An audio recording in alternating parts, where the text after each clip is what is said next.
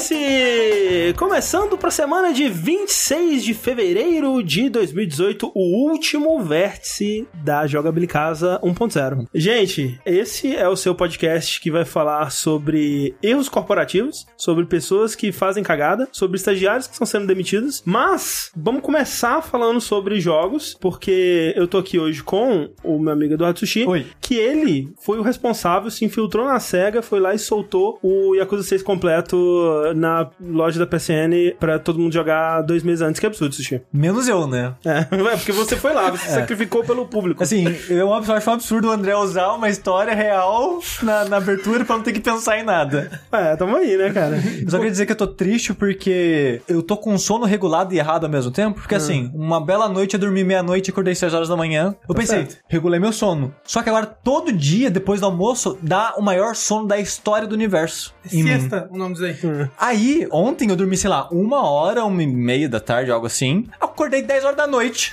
Tá ótimo. Pô, eu dormi de novo 8 horas. É, eu achei, eu achei estranho que eu te vi acordado cedo, aí você desapareceu o dia inteiro, assim, ué. O que aconteceu com o Sushi? Não, eu Tá falei, vou triste. tirar um cochilo de uma, duas horinhas aqui, puf! É. Foi o dia inteiro. Aí quando eu acordei o André, você viu o Yakuza 6? Eu, Não! Não, foi Eu o perdi. destino, foi o destino. É, só pra eu não jogar desgado do jogo, tô ansioso pra jogar. André botou o dedo na ferida. Mas enquanto isso, o Rafael Kina, que tá aqui também, Eu. ele soltou o remake de Dark Souls. Isso. Vazou o remake de Dark Souls, né, pro PS4 aí. Com a engine do Bloodborne, Dark Souls 3.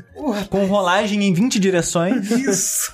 E Novas com, áreas. e com a ligação que conecta o mundo de Bloodborne com o mundo de Souls ali. Que você E Demon queria. Souls. Mas aqui hoje nós temos também Tengu Maru, Olá! que tava pensando tanto no Hellshakeano que acabou soltando antes o episódio de Pop Team Epic. É, olá. Eu tava pensando no Hellshakeano. É, realmente, é difícil não pensar nele. Eu ainda não assisti esse episódio, mas eu já ouvi falar tanto disso. Melhor episódio até agora. Eu, eu assisti esse momento, esses três minutos no YouTube e fiquei ok. Foi uma coisa, Foi né? uma experiência, né? Foi uma experiência. Eu não faço ideia, eu ainda É, é legal você ir ver outros vídeos desses mesmos caras que tem no YouTube e tal. Eles fazem vários sketchzinhas Ah, maneiras. é um pessoal que não tem nada a ver com a produção do Pop Team Tem, tipo, esse, esse é um dos times da Pop Sim, Pop Champ, que são várias equipes diferentes que fazem a animação. E esses caras são mesmo os mesmos caras que fazem o Bobo Nemimimi, Ah, que é o Bob. Epic, Epic Team. Que é um desenho muito bizarro, né? Que eles fazem várias coisas de publicidade no Japão, inclusive. Ah, que é bem maneiro. Mas olha lá, é, eu voltei. Pra, com- pra completar o bingo de podcasts do. É verdade, da agora só falta o fora da caixa, né? Pois é, estamos trabalhando nisso aí. Isso aí. Em, em busca do bingo. Pois é. E é um prazer estar aqui de novo, na presença de André Campos,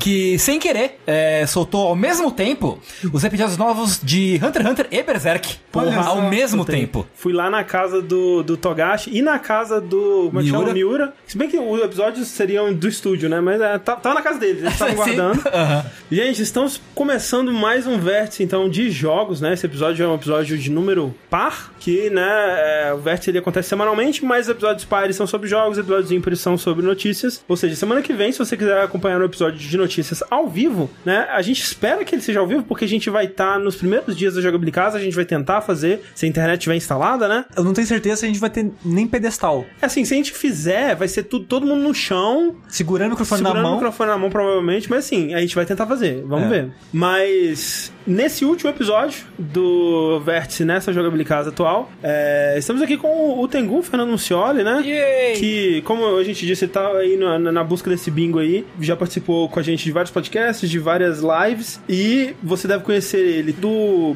podcast Balcão de Informações, né? Uhum, que ele faz com exatamente. o Com o PH. Isso. Que, cara, assim, eu, eu- é um podcast que eu fico muito feliz quando sai um episódio e eu gosto muito, que é um é uma conversa tão de boa, sabe? Tipo, ela é relaxante, assim, de você escutar. Obrigado. E, e tem um, ah, um- São pessoas que têm uma, uma coisa positiva pra dizer sobre o mundo, sabe? De vez em quando isso é, isso é bom otimismo de... aí, quem é, a diria? é. Pra, pra quem não conhece, o Balcão de Informações é um podcast que eu faço com o PH.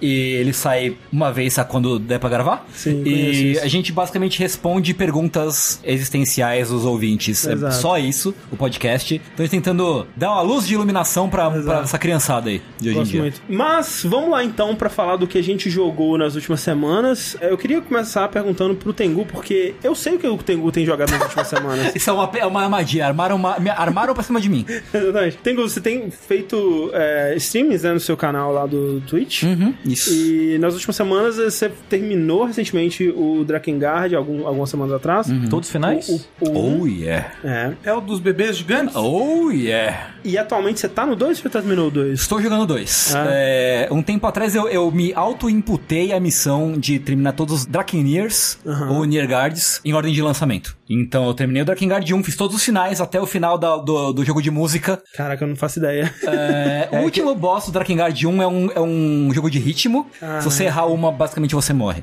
E a última sequência é uma sequência muito rápida e muito escrota de notas, assim, pra você fazer. E se você coisa, Ah. você morre. São os piores 20 minutos e 24 segundos da sua vida, assim, que você vai passar. Aliás, desculpa, 2 minutos. Eu falei 20, mas são tá dois. Nossa, Ufa. 20 esse Não, não, não, são dois minutos, são dois minutos. E agora eu terminei o Drakengard 1, fizemos todos os finais, e agora eu tô no meio do Drakengard 2, e eu não fiz nem o primeiro final ainda. Drakengard 2 que não tem Yokotaro, né? Não, é o único jogo da série que não tem Yokotaro. É óbvio, jogando Drakengard 2, ainda mais na sequência do 1, que não tem a mão do Yokotaro nele. assim. Isso você diz, tipo, é um jogo menos estranho, menos criativo? Ele que- é um JRPG genérico. ele é tipo, é- ele é absolutamente genérico. É, eu vi um pouco de você jogando, ele lembra muito um pouco também de um Musou. Tem muito disso na, na, na própria história de produção do jogo, que ele era pra ser um jogo de navinha, entre aspas, do dragão. O combate no dragão. Sim. Que inclusive eu tava até comentando com o Sushi um tempo atrás, que tipo, o combate no dragão do 1, ele foi feito por parte da equipe que trabalhou em Ace Combat. Ah, tá. Então, assim, ele é legit bom. Assim, ele é, tipo, realmente um jogo de avião, assim. Você sente o peso de mano manobrar o dragão e atirar e não sei o que, pá. É uma dinâmica muito maneira. No meio do, do, do produção, aí os caras falaram, esse tal de esses chineses batendo aí tá sucesso, né? Vamos fazer um bagulho aí pra, pra imitar os caras? Aí os caras, ah, vamos. E aí a- tem a parte de ação ah, a pé, Aham. que não é nada incrível, assim. Qual que é a proporção, você diria, entre as duas, assim? Eu diria que é 60-40 a pé. Ok. Ah, estranho, né? Já que a melhor parte é... Sim, é que as partes a pé elas duram mais. Elas rendem mais, É. né? Mas Ah, em questão de enredo, de história. O 1 é muito superior. Pra quem jogou Nier e o Nier Automata, né? Você sente bem como é o Yokotaro escrevendo e dirigindo o jogo. O Drakengard 1, é, ele é a forma mais bruta daquilo, assim. Entendi. É o Yokotaro sem filtro nenhum, assim. é só desgraça o tempo inteiro. É um jogo ótimo. É bom pra caralho. e o 2, ele não tem o Yokotaro nem na direção, nem no roteiro, nem nada. E ele é um jogo normal. Ele é um RPG medieval normal, sim. A, a mecânica dele, eles pioraram o que tinha de bom 1. A trilha sonora é... É, um medievalzinho anime genérico, os personagens são genéricos, o enredo é genérico, a- a- é, tipo, perdeu, perdeu a essência, assim, sabe? Mas, mas, tipo assim, Drakengard não fez um sucesso tanto pra eles terem chamado esse jogo de dois? Quer dizer, não podia ter chamado de outra coisa? Ah, não sei, viu? ser outra Sincer... franquia, Não sabe? sei, eu não sei. Talvez é, alguém quis continuar, não sei. realmente. Eu não sei qual foi a história entre um e o dois na produção, assim. Mas você vê assim que eles, sei lá, talvez eles só tipo, ah, a gente já fez todo esse trabalho, vamos reaproveitar e fazer um jogo bom dessa vez, entre muitas aspas, sabe? Mais palatável pro público.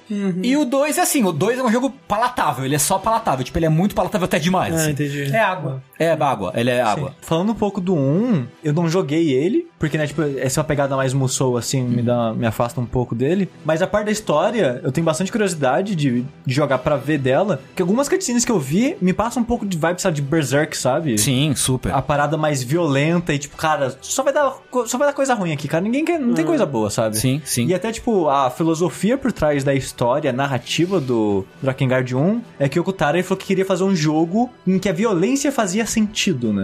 Uhum, Porque a maioria dos jogos que você joga é violência em cima de violência, né? Você Ah, tá. Você tá matando centenas de pessoas. né? Exato, né? Tipo, sei lá, o Nathan Drake. É. Ele é um cara bobão, feliz, alegre, faz piada e massacra uma civilização inteira, sabe? E o Yokotaro, ele pensou, ok, a gente vai fazer um jogo de ação onde você vai matar muitas pessoas, então eu quero fazer um personagem que faça sentido ele querer matar milhões de pessoas. Então, seu personagem é meio que um psicopata, sabe? Sim. Essa é uma temática que meio que permeia o jogo inteiro, porque você, a sua party é assim: é o príncipe psicopata, um mago pedófilo, Meu Deus. Meu Deus. uma, uma mulher infértil que come crianças, literalmente, ela Deus. se alimenta de crianças. Eu E, preciso muito jogar isso. é, e uma criança.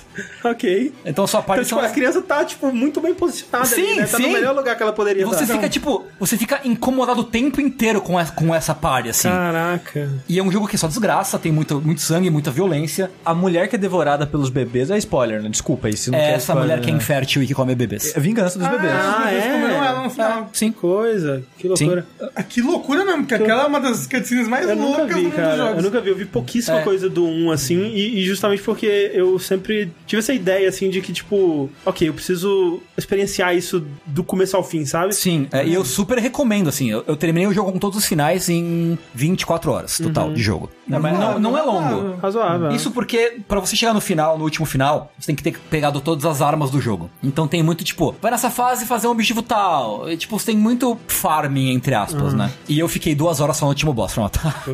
então, é, E- não é um jogo longo. Essa coisa dos finais dele é esquema Nier Automata, que foi o único que eu joguei, né? Tipo, de você zerar uma vez, aí você começa de novo e acontecem coisas diferentes, ou... É, é mais ou menos isso, porque você acaba, aí você abre mais da história. Só que em termos de enredo, não é como o Nier e o Nier Automata que são sequências, né? Não, os, os finais não são sequenciais. Vocês são quase capítulos, né, na verdade. O Drakengard, ele como se fossem finais pa- histórias paralelas. Ah, tá. Né? Ah, aconteceu isso diferente, então vai abrir uma timeline paralela, Ah, entendi. digamos assim. Então, o Drakengard 2, ele é cânone do final A, o Drakengard 1. Ah, tá. O Nier e Nier Automata é cânone do final E, que é o último final. É Mesmo, mesmo? Sim. Sim, Sim. Loucura. tem citações ao mundo de Drakengard em arquivos e coisas do Nier. É, tipo Shadow the Hedgehog, né? É isso aí, exatamente. Que, que belíssima comparação, Exatamente belíssima. O que acontece em Nier só acontece porque aconteceu o final E do Drakengard, assim. O E é uma ligação direta com, com os eventos. O E é o da guitarra. Você não, o da- Isso, o é, isso. É, que é tipo, um, é tipo uma entidade bizarra aparece no nosso mundo como tipo uma estátua, como se, sabe quando aquela parada de carbonizado por lava assim, que você vira meio que uma estátua de cinza? É como se Pompeia. é, é como se parecesse uma estátua gigante, maior que prédios daquela no, no mundo. Que o jogo se passa no mundo medieval. Acontece uma parada bizarra, é teletransportado o seu personagem com um dragão pra nossa realidade, tipo 2000, sei lá, com essa entidade bizarra e vocês começam a ter essa briga louca de rítmico, que é essa entidade soltando ondas brancas e pretas intercalando entre elas. E o jogo rítmico é, é isso, porque você vai ter um botão pra cada cor e você tem que rebater o branco com branco, preto com preto, É, é aí. não ser para não chegar em você. Aí o, o final é que tipo, você derrota a entidade lá, só que o dragão morre. Aí tipo, a entidade vira meio que uma cinza, e essa cinza começa a passar uma doença, aí o pessoal pega o corpo do dragão pra estudar e também tem umas É, consequências o que na acontece é tipo, você derrota a a entidade, ela começa meio que se esfarelar, e aí chega meio que a força aérea do Japão e derruba o dragão. E o dragão cai empalado na torre de Tóquio no final do, do jogo. E aí isso leva a, a a- que chama de Mother Beast, que é essa estátua e tal. Ela causa uma doença na humanidade inteira, basicamente, e o dragão ele começa a ser usado para as pessoas desenvolverem magia, coisas mágicas. Ah, entendi. Isso leva pro primeiro Isso leva o Nier. Nier. Isso leva Tipo, o primeiro a- Nier. é, o que acontece no Nier é uma coisa em busca da cura dessa doença, né? Isso. Exato. Mas, mas assim, a gente tá ligando, né, Drakengard 1 com Nier, e tem uma ligação do Nier com Nier Automata, mas é ligação, a história não é continuação. Nenhum Sim, desses sim. jogos são continuações. É só, tipo, É, o no 2 mesmo mundo. O 2 pro 1 um é continuação direta, mas quem li... quem se importa com o Drakengard 2? Não, não, não, tipo, eu digo Drakengard com Nier. Ah, com Nier. sim. E Nier com Automata. Sim. E o, o 3 é essa continuação do 2? O 3 ele é uma prequela. Ah, ele é bem, ele é tipo, ele é 100 anos antes. Eu tava vendo até acho que esses dias eu tava vendo um vídeo que saiu na edição de, de colecionador do Drakengard 3, que ele dá datas específicas pra cada evento assim. Então, tipo, o dia que a Mother Beast caiu em Tóquio pra dar a doença pro do mundo de Nier é dia 12 de junho de 2003. Foi o dia que aconteceu isso. Ah, o dia que começa Drakengard 1 é. Acho que é 3 de março, 4 de março de, no- de 1099. E o Drakengard 3 é 100 anos antes do Drakengard 1. Ah, mas aí, o 3 tem envolvimento do Yokotaro? Tem. O 2 é o único que não tem o Yokotaro. Então o 2 é, o- é o ruim. é o ruim. Ele é o Dark Souls 2 do, do Drakengard. Só que, Absurdo falar isso com os dois. só que o Drakengard 3 foi feito por um estúdio nada a ver com o 1 e o 2. Só o É. Rodrigo Otaro repete. Sim. É, outra coisa que eu vi é que você tá jogando a versão em japonês do Drakengard. Isso. É, ele não saiu ou é Ele você foi saiu, escolha? é, Ah, tá. mas foi a escolha minha, primeiro porque eu não tinha jogado, então Ah. eu ia querer jogar no idioma original No de qualquer original, jeito. sim. E você achou por preço bacana, Por um né? preço- preço bom no eBay. Eu comprei Mas tudo no a- eBay. a- Ele o é do. Play 2. Play 2. É, o, o 1 e o 2 é do Play 2, o 3 é do Play, Play 3, né? E o Nier também é do Play 3 e o Automata tá aí. Do Play 4. É, e PC e, E tudo. PC. É, o, a, você acha a localização do primeiro... Você já jogou o primeiro? Qual a localização do Drakengard? Eu, ou- eu assisti o primeiro, basicamente, ah, no YouTube e tudo mais, em inglês. Aham. E aí eu fui jogar. Meu primeiro playthrough tá sendo, tá sendo esses agora em, em japonês. Você acha que muda muito? A localização pro inglês do Drakengard, ele ameniza muitas coisas. Aham. Então, por exemplo, tem um lance na história do Drakengard que os personagens fazem pactos com entidades. E aí tem um, o cara que é o mago pedófilo, que é o Leonard, ele faz um pacto com uma fada. E essa fada, ele é meio... eu Não sei que personagem eu posso comparar, mas é um personagem tipo uma fadinha chatinha que fica enchendo o saco, assim. É a Navi? Navi. Pode ser, pode ser a Navi. Ok. E durante as fases que você joga mais com o Leonardo, tem mais com a história dele, ela fica, tipo, meio que cutucando ele com o lance da pedofilia. Tipo, ah, você não pode ver um menininho aí que você fica todo, todo, todo, todo mole, né? Fica todo coisinho, né? E aí, vai lá, pegar o menininho bonitinho lá, né? Essas criancinhas jovens. Tipo, a fada fica meio que instigando ele. E ele, tipo, não, não. Isso é sata- Satanás, né? Fada não. É, então, é tipo isso, assim. É o tipo de coisa que é o universo do Drakengard é assim, tá ligado? Então rola isso, entendeu? Ele é Fica- mais. ah, ele é mais in your face, assim. É, e a fada, lance do Leonardo é que, tipo, você encontra ele é, num, meio que num orfanato, pegando fogo e todo mundo morto, né? Hum. E ele tá, tipo, se sentindo culpado por não ter conseguido proteger as, as crianças, não sei o que e tal. E ele tenta se matar, ele tenta te dar um- uma facada no pescoço e não consegue. Hum. E aí a fada fica, ah, e aí, seu trouxa, você não tem coragem, você tem coragem de, de pegar as crianças, você não tem coragem de se matar, né, seu otário? Caraca. E aí ele Verdade. faz um. Ele entrega a visão dele pra. Tipo, ele, ele abdica da visão pra fazer o pacto com a fada. Pra ele não poder mais ver nada que condene ele, alguma coisa assim e tudo mais. E é nisso que a mulher perde o útero também. Ela dá o útero pra fazer o pacto pra poder ganhar poder e ficar viva e tal. Porque ela vê na história. Ela tinha filhos, os filhos. Ela viu os filhos serem mortos. Ela, isso fudeu a cabeça dela. Entregou o útero porque ela não pode mais ter filhos e ela quer comer crianças porque ela tem esse loucura. complexo e tudo mais. É, eu, eu não fazia ideia que era, tipo, esse tipo de história, sabe? Eu, Uhum. eu- assim, eu não tinha ideia do que que era, mas ouvir isso me deixou mais in- intrigado e, e interessado em jogar. Cara, super vale a pena jogar Drakengard, assim, super, super. Assim, E, e, assim, pra quem talvez não tenha acesso ao jogo ou, ou não consiga jogar a versão em, em japonês, você tá jogando é, em japonês e traduzindo, né? Enquanto Isso. acontece. Então, Isso, isso, isso, isso. Quem quiser assistir aí já tem o, o primeiro completo, o segundo você tá jogando, imagino que você vai pro 3. Tem uma playlist inteira agora do um fechadinha pra, pra, jogar, pra assistir, quem quiser lá no Twitch. E eu tô também ar- arquivando todo o 2, né? Isso. E eu vou jogar então na ordem de lançamento, então vai ser 1, 2, Nier 1, Drakengard 3. E o Nier Automata, não sei se vou jogar ele inteiro desde o começo, porque ele é Tá muito, recente. é, aham. Mas eu vou tentar. Eu tô tentando platinar o Automata, não sei se eu vou conseguir até o final. Mas pelo menos assim. Compra, compra o troféu. Mas pelo menos até o Nier eu vou jogar tudo. Rejo- rejogar ou rejogar? Jogar É, ou rejogar? tudo, assim. Uma coisa boa é que, como é de Play 2, é fácil de você emular também, né? Caso É, você queira pra jogar. Sim, sim. sim. É. Se você não tem como, cara, dá, dá seus pulos aí. Sim, tem sim, como. exato. Eu tenho o Play 2 em casa, felizmente ele funciona ainda, então tô jogando tudo no Play 2 mesmo. É. Link tá na descrição no post e também agora a gente tem os links e os blocos e as músicas usadas no podcast aparecendo aí no seu aplicativo também, porque a gente atualizou o feed, agora tá bonito. Inclusive peço desculpa porque o seu feed provavelmente ele foi atualizado e aí ele tá achando que todos os episódios da nossa vida que a gente lançou é episódio novo. Então você deve ter recebido 700 notificações novas aí, eu peço desculpas, mas é por uma boa causa, porque agora os feeds estão mais informativos, bonitinhos e tem o link lá do canal do Tengu no Twitch. Yes, yes, valeu. Eu só quero dar uma última recomendação com relação a isso. Ouçam a trilha sonora do Drakengard 1, especificamente. É trilha sonora de filme de terror. É, Mas Sério. é o, o Kate Okabe lá? Ou é Não, é um pessoa? outro cara. Ah, ok. O Taro diz que a ideia dele na trilha sonora foi passar uma, uma- um clima de loucura. E você completamente entende isso jogando o jogo, assim. Hill. Você fica desconfortável é, ouvindo a trilha sonora.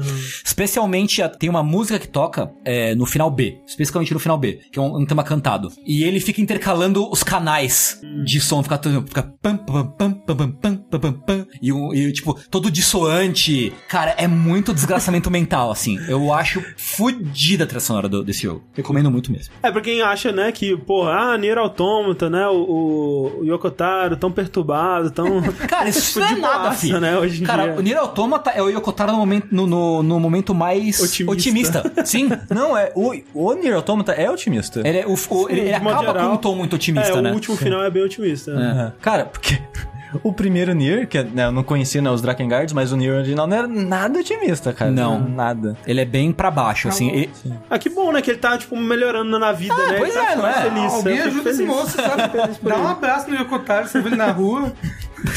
Falando em jogo de Play 2, olha, Olha aí. só. Quem diria? Joguei, não um jogo de Play 2, mas que era um jogo de Play 2 antigamente, que agora é um jogo de Play 4, mas que ainda é um jogo de Play 2. Shadow of the Colossus, o re- remake. Remake. Ouvi dizer que esse jogo é bonito. Ele é lindo, lindo pra caramba. Se você não conhece é, o Shadow of the Colossus, ele vem aí da mesma linha do, Ni, do Nier, ó. Ah. Ele vem aí na mesma linha do Ico, é do mesmo criador, e ele tem, ele tem uma filosofia, que é uma filosofia que é o seguinte: olha, a gente não tem dinheiro pra fazer jogo aqui, então o que, que a gente faz? A gente pega que- Esse jogo é sobre o quê? É sobre matar colosso? Sobre matar gente grande? Então só- o jogo vai ser só isso, vai ser matar gente grande, não vai ter mais nada no jogo inteiro. Não vai, não vai ter minigame de pesca, não vai ter outro inimigo no jogo, vai ser só isso. E o Ico, né, tem essa mesma filosofia, Que é o- uma filosofia de design por subtração. Subtração, exato. Que se você quiser saber mais, tem um retrocompatibilidade, ó. Excelente sobre isso. Clica bom. aí no link que tá aparecendo na sua tela do podcast. Isso, exatamente. Tá se parecendo dentro do seu cérebro. É. Isso. Eu nunca tinha jogado o Shadow of the Colossus É antes. Então foi uma experiência bem única, porque eu fui, comprei um jogo de PlayStation 4. Por um preço de jogo de PlayStation 4. E ele é muito um jogo de PlayStation 2. Por mais lindo e maravilhoso que ele esteja, que ele seja, ele é um jogo de Play 2, assim, gritante. Em que sentido você acha isso? gameplay e design, sabe? Também. O, o fato de que o jogo é, é só aquilo, é você matar os 17 colossos e acaba. 17 não, 15, né? 16. É- o fato de que o jogo é você matar os 16 colossos e acabou, eu fiquei com um sentimento tipo, poxa, né? 200 reais, né, caralho? Porra, É, 200 reais? Mas Sério podia ir pegar as 200 medalhinhas que tem no mapa, filho. agora 70 Ah, e tantos então, mas isso, é- isso é filler, né? Tem. Isso não- Não, eu, eu concordo. Apesar disso, Uhum. foi uma experiência muito bacana. É, apesar de que ele tem os controles assim de Play 2, né? Uma, uma física meio estranha, mas uma física que eu ainda achei impressionante. Mas a maneira como, como o protagonista reage aos estímulos Sim, dos sim. colossos, né? Tanto quanto você tá no colosso e aí ele se mexe, aí você vai caindo e segurando e se agarrando, Uhum. como quando você tá fora e os colossos andam, né? Eles tremem a terra Sim, e sim. o seu personagem sente muito Capota, isso. dá uns cambaladas. Isso. Tipo, é, é a animação do desse jogo, do, do Ico também, ao contrário de algo que no- na época do Ico tava começando a rolar, na época do Shadow of the Colossus já era bem mais comum, que é por é, captura de movimento, né, atores e tal. Ela é toda feita em parte à mão e em parte com cálculos matemáticos, né? Tipo, é o, é o inverse kinematics que eles chamam, que eles, eles fazem um esqueleto e esse esqueleto reage à física do mundo mesmo e é, ele é movimentado, tipo, por física. Algo que a gente comentou no episódio que a gente fez sobre o Inside, né? Sim. Que a gente falou do, do blob que aparece no final lá, que é uma, ele é tão bem feito e realístico, assim, que a gente ficava se perguntando como que eles fizeram isso Pra animar, né? pra, Como pra pra animar, aquilo? isso. E no fim das contas a gente descobriu que ele é todo um objeto ge- gerido por física, né? É. Cálculos de física e tal. De... Então, e como o, o, o core, o, o core do design do jogo é enfrentar os colossos, essa parte da física é muito importante pra você ter essa experiência de eu tô enfrentando uma força da natureza aqui, sabe? Cada pisada dele, meu personagem não consegue mais se manter, tipo, Sim, sim, em sim. pé. E isso é uma das coisas que fez a performance do Shadow of the Colossus no- na época, em 2005, que ele saiu no PS2, ser tão ruim, né? O jogo ele rodava a frame rates é, muito baixos, assim, justamente porque ele tava calculando muita coisa. Era um jogo que ele pegava muito do processador, né? E uma das coisas que, além da parte gráfica, né? Obviamente que é a mais óbvia que eles melhoraram, mas eles usaram o poder de processamento maior do PS4 para poder calcular melhor essas animações É, de fato, mais. as animações estão muito bonitas. Eles mudaram algumas coisas nos cenários. Se você for ver, tem tipo, árvores que estão em localizações diferentes, assim. Hum. Quando tá numa floresta, pra ficar mais realista e tudo mais. Até porque, como eu falei, o, o jogo você mata colossos, mas você tem que ir até os colossos. Sim, sim. E essa parte é, é meio, é meio que um filler, né? Tá ali meio que pra encher, pra encher o jogo, vai. É o world building, É sabe? ambientação, né? É a ambientação, é. mas é chata pro Nossa, caceta. Nossa senhora. Triste. É, é, mas é- é chata porque o- aquele cavalo é insuportável. Caraca, Rafa, pelo amor de Deus. Mas, mas, mas, Melhor mas pra de deixar jogos. essas, essas ambientações bacanas, eles mudaram. Então, quando você vai numa floresta, ela tá diferente da floresta do Play 2, ela tá bem mais realista. Isso é bem bonito. A luz do jogo tá muito bonita. Sim, o jogo tá. Tecnicamente ele tá É, foda. tecnicamente ele tá muito, muito legal. É. O, mas como eu falei, você tem que ir de cavalo até os colossos e que vontade de matar aquele cavalo. Eu não entendia nada, eu não entendia, eu não entendia. O que esse cavalo quer que eu faça? O que você quer que eu faça pra você correr? Corre, pelo amor de Jesus. É, Você aper- vai apertando até ele correr e você segura.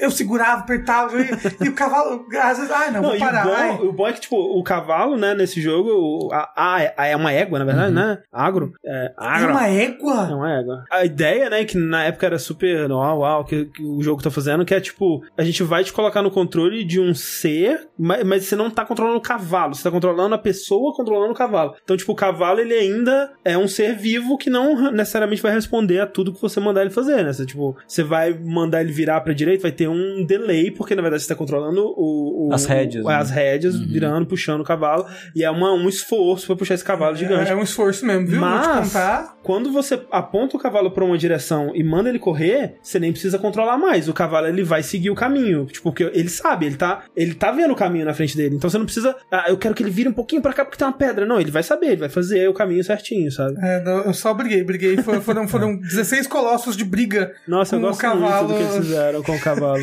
Eu não suportava mais andar naquele cavalo. Eu só quero duas perguntas pra você, Rafa. Diga, diga. Você apanhou muito pro Colosso Cavalo? Que é tipo Qual? um touro, né? No caso. Não, não. Não, Qual- o que é o cavalo, que você sobe nele. Ah, tá. trás. Não, É que tem um não. touro que é baixinho, né? É o menor touro é de todos. Não, assim, o pior colosso é esse colosso touro. Ele é insuportável. Porque ele bate em você e aí o seu personagem fica 5 minutos caindo no chão. Ai, ai, caralho, ai. Deve e aí doer, você né? levanta e o touro te bate de novo. Aí você fica mais 5 minutos, você não pode rolar, você não pode fazer nada. Você só fica lá, olhando, observando o touro de bater até É porque- ele, uma hora ele levantar. Eu não joguei, né, o remake, mas na época que eu joguei no PS2, eu empaquei com tanta força nesse Ah, cavalo. tá. O cavalo que você Ah. fala é um que ele fica nas caverninhas, assim, que você tem que subir na, na barba É, dele. é, nas porque ele é um cavalão. Sim, sim, Na sim, barba, sim. não. Que você, É umas que... tranças, né? Você sobe Não, pela eu- bunda eu só, dele. só pela bunda. É que ele senta. É, você tem que tipo- esperar tipo ele assim, sentar. É, é, Eu tô é, pensando em eu acho que ele é tipo o quarto colosso, isso daí. Ele, ele, ele tá perto de um, de um local que tem uma caverna com um círculo no Isso. meio. Você tem que fazer ele te seguir até uma das cavernas e você entra na caverna, vai pelo círculo e volta. E aí ele vai te perder. Ah, eu e ele vai travei demais. No Play 2 eu travei demais nesse Colosso, é verdade. Então, é- Eu travei muito, eu fiquei tipo falar. horas e horas nisso. Uma coisa que tem nesse, eu não sei se tem no Play 2, o, o demônio, o Satanás, é, o mochila de criança, ele fica te dando dica durante as coisas? Dá dica, dá. Eu não lembro. Não lembro, Dá não. sim, dá Eu sei. Porque, porque, porque ele fala, ele fala tipo,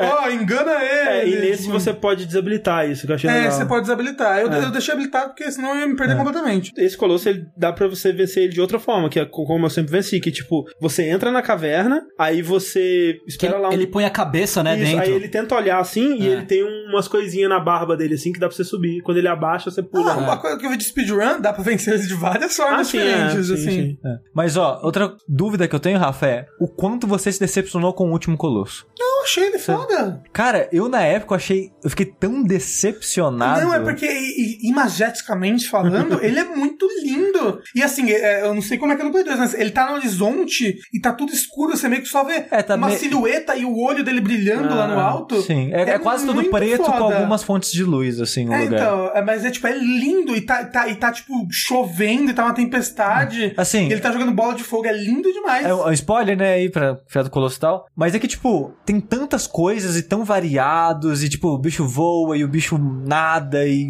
é o touro, é o cavalo, e porra, quanto bicho. Aí chega no chão um cara. É, é um, é um, é um Eu- eu cara. curti, eu Aí o que, que você sobe? Você sobe a saia dele. Eu achei tão, tipo, eu fiquei tão decepcionado na É- época. É, é uma saia torre, é, um dia vai virar moda, vocês vão ver.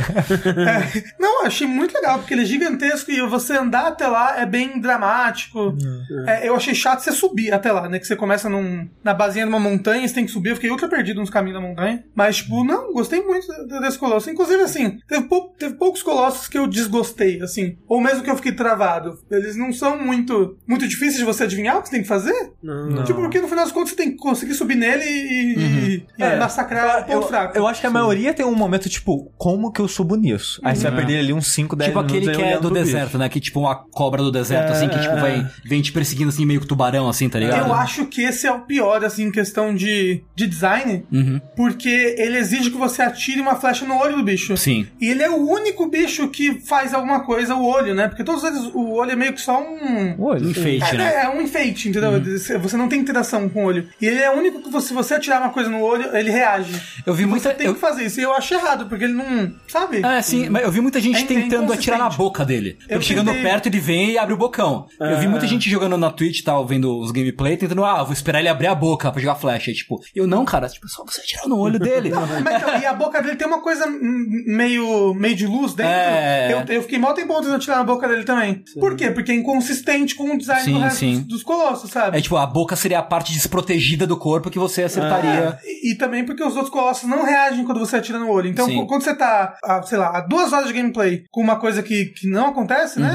E aí, de repente, ah, não, isso daqui você tem que Uhum, Não, fazer total, isso. total. Entendeu? É inconsistente. Talvez o, se o olho tivesse um, um símbolo brilho, de alguma um coisa. brilho fraco. diferente, Ah, só que não tem. E, e- e esse é um colosso que tem que lutar em cima do cavalo. Ah. É outra coisa que me deixa. Porque eu já, já, odiava, já odiava andar de cavalo. Aí os colossos tem que lutar em cima, é muito Nossa, chato. mas o, a agro, né? Ela segue direitinho. Você solta não segue, e ela não. segue. Não segue. Ah, tá, tá, vai, Acho vai que é pessoa pessoal, xingando é pessoal. ela. É, Tava É, estranho. mas eu acho que eu- o que eu, o que eu mais gostei, pelo menos o que, eu, o que eu mais lembro, eu acho que é o que a maioria também sempre lembra, né? Que é aquele que voa. o que voa é muito Que é tipo uma legal, cara. serpente voadora que ele é comprido e tal. Que ele também mergulha enquanto está É, nele. é, ele é mais um pássaro com rabão, né? É. É. Tem uma serpente. Ah, pera. Não, tem um que é Não. uma serpente mesmo que tá no deserto. Que Não, ele tem não, três não, balões não. brancos Eu só tô confundindo É só. o que é em cima de um lago, É né? em cima do lago, exato. Ah, tá, tá. Esse, Esse, é bem legal. é muito, muito bacana. Eu acho que o meu favorito de todos. Poxa, o terceiro colosso é muito legal. Que é um Que é cara o- com uma É, o da espada. espada, né? É, o- é o cara, isso é muito legal mesmo. É, porque, porque ele é o primeiro colosso legal, né? Porque os, os dois primeiros são bem, bem qualquer coisa. É, que o primeiro é tutorial, né, basicamente. É, e o, o segundo, segundo- eu nem lembro qual é o segundo. É tipo um, é um bicho quadrúpede. É É um, um- Ah, um é. quadrúpede que, que ele tá fica na praia, caverna. assim. é. Pode crer. E então, o terceiro é o primeiro colosso bacana mesmo. Tem um que você vence numa cidade, que é tipo uma cidade que ele tem, tipo, dois camarotes assim do lado. Uhum. Esse é bem bacana, porque ele é bem gigantão. Só que ele balança muito, né? Nossa senhora, ele não faz balançar. Eu tive que subir 3 mil vezes em cima dele. mas você caçou os lagartos. Se atirar no lagarto, você ganha estamina. Então, é uma coisa que não, fa não, não fala né, no Não, jogo, é tipo não. um segredo. É, aí não. eu tava jogando e aí meu, meu noivo chegou e falou: Mata o lagarto pra você comer ele. É o quê? Mata o lagarto? É, Ah, come, come a fala fruta isso, ali. né? É o quê? Come a fruta? Ninguém Mas, mas nada é tipo, disso. mas eu acho isso legal, Eu acho legal. do, do aspecto do jogo de, tipo, você experimentou e deu um resultado. E não, tem- é, e não é necessariamente algo que você precisa pra aproveitar a parte principal Sim, do tem muita gente que terminou sem saber, né? Sim, eu acho que E- nem precisa, na verdade. E eu acho legal que você conseguir tudo dos dois, né? Você consegue ir lá no, no jardim, no topo Sim, do tem um parada jardim, e é. comer todas as frutas, né? E tal. Tem, tem vários segredos assim que eu acho bem legal. É, Mas assim, é, eu, eu, eu queria alguma vez, assim, eu, eu queria ver esse jogo sem, sem o design de subtração, alguma vez, assim. Não, Cara, isso Tipo- é triste, porque, tipo, é, Eu acho que ele ia perder, na verdade. É, eu, porque- eu acho que não. eu hein? acho que ia Às porque... vezes mais é menos, Rafa. É, Eu, eu, eu, eu sei que às, às vezes mais é menos, às vezes não, né? Às vezes menos é mais também.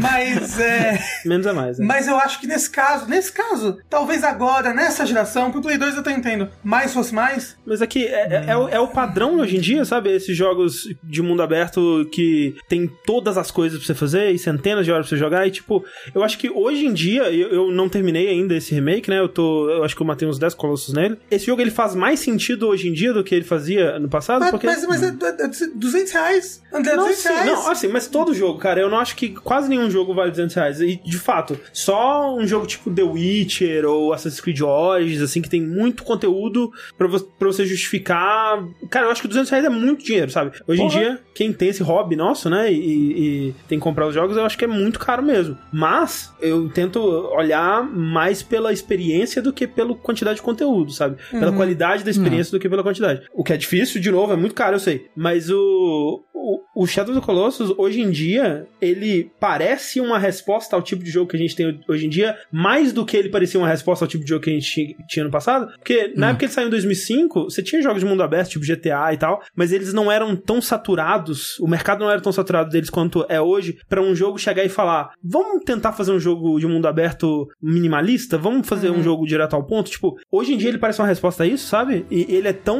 atual nisso, e não só nesse tipo de filosofia, mas na história dele, que ele saiu antes, né, de Bioshock, ele, ele saiu só depois de Metal Gear Solid 2, que era um jogo também que, que falava dentro do jogo sobre a ação do jogador, e comentava sobre a ação do jogador, e- e o, essa coisa de você, enquanto jogador, ter que cumprir uma missão e às vezes nem se perguntar sobre isso, e tipo, será que eu tô fazendo a coisa certa e tal. O Metal Gear Solid 2 ele falava sobre isso, mas de jogo grande, depois disso, acho que foi o Shadow o único, assim, um, um dos únicos, pelo menos, que eu conheço. Que É, realmente agora pensando assim, pra época deve ter sido. Que questionava a ação do jogador. Apesar né? de que se você for ver, tipo, é muito óbvio, hein, gente, pelo amor de Deus. É Lúcifer em pessoa, tá chegando você, mata aquelas, Então, aquelas crianças que estão ali andando hoje, na rua. mas na hoje, praça. sabe? Porque é, em 2005, e Então, isso... por isso que eu tô pensando agora, É. que eu acabei de 2005. E eu até, tipo, eu- é, amigos meus da época que nem se questionaram, sabe? Não, os caras é os, da- os bichão grandão e vão matar eles, porque é o jogo de videogame, sabe? E nem pensaram no que isso implica. Hoje em dia é bem mais óbvio que você tem muitos jogos que fazem isso, né? É, e também porque a gente é mais velho, né? Acho que quando você joga É. esse jogo em 2005 com 10 anos de idade, né? Assim, hoje em dia é mais fácil você tentar colocar contextos, tipo, da vida em cima dos jogos, né? exato. Quando você é criança, você só quer jogar e seguir que o jogo tá mandando. né? Isso.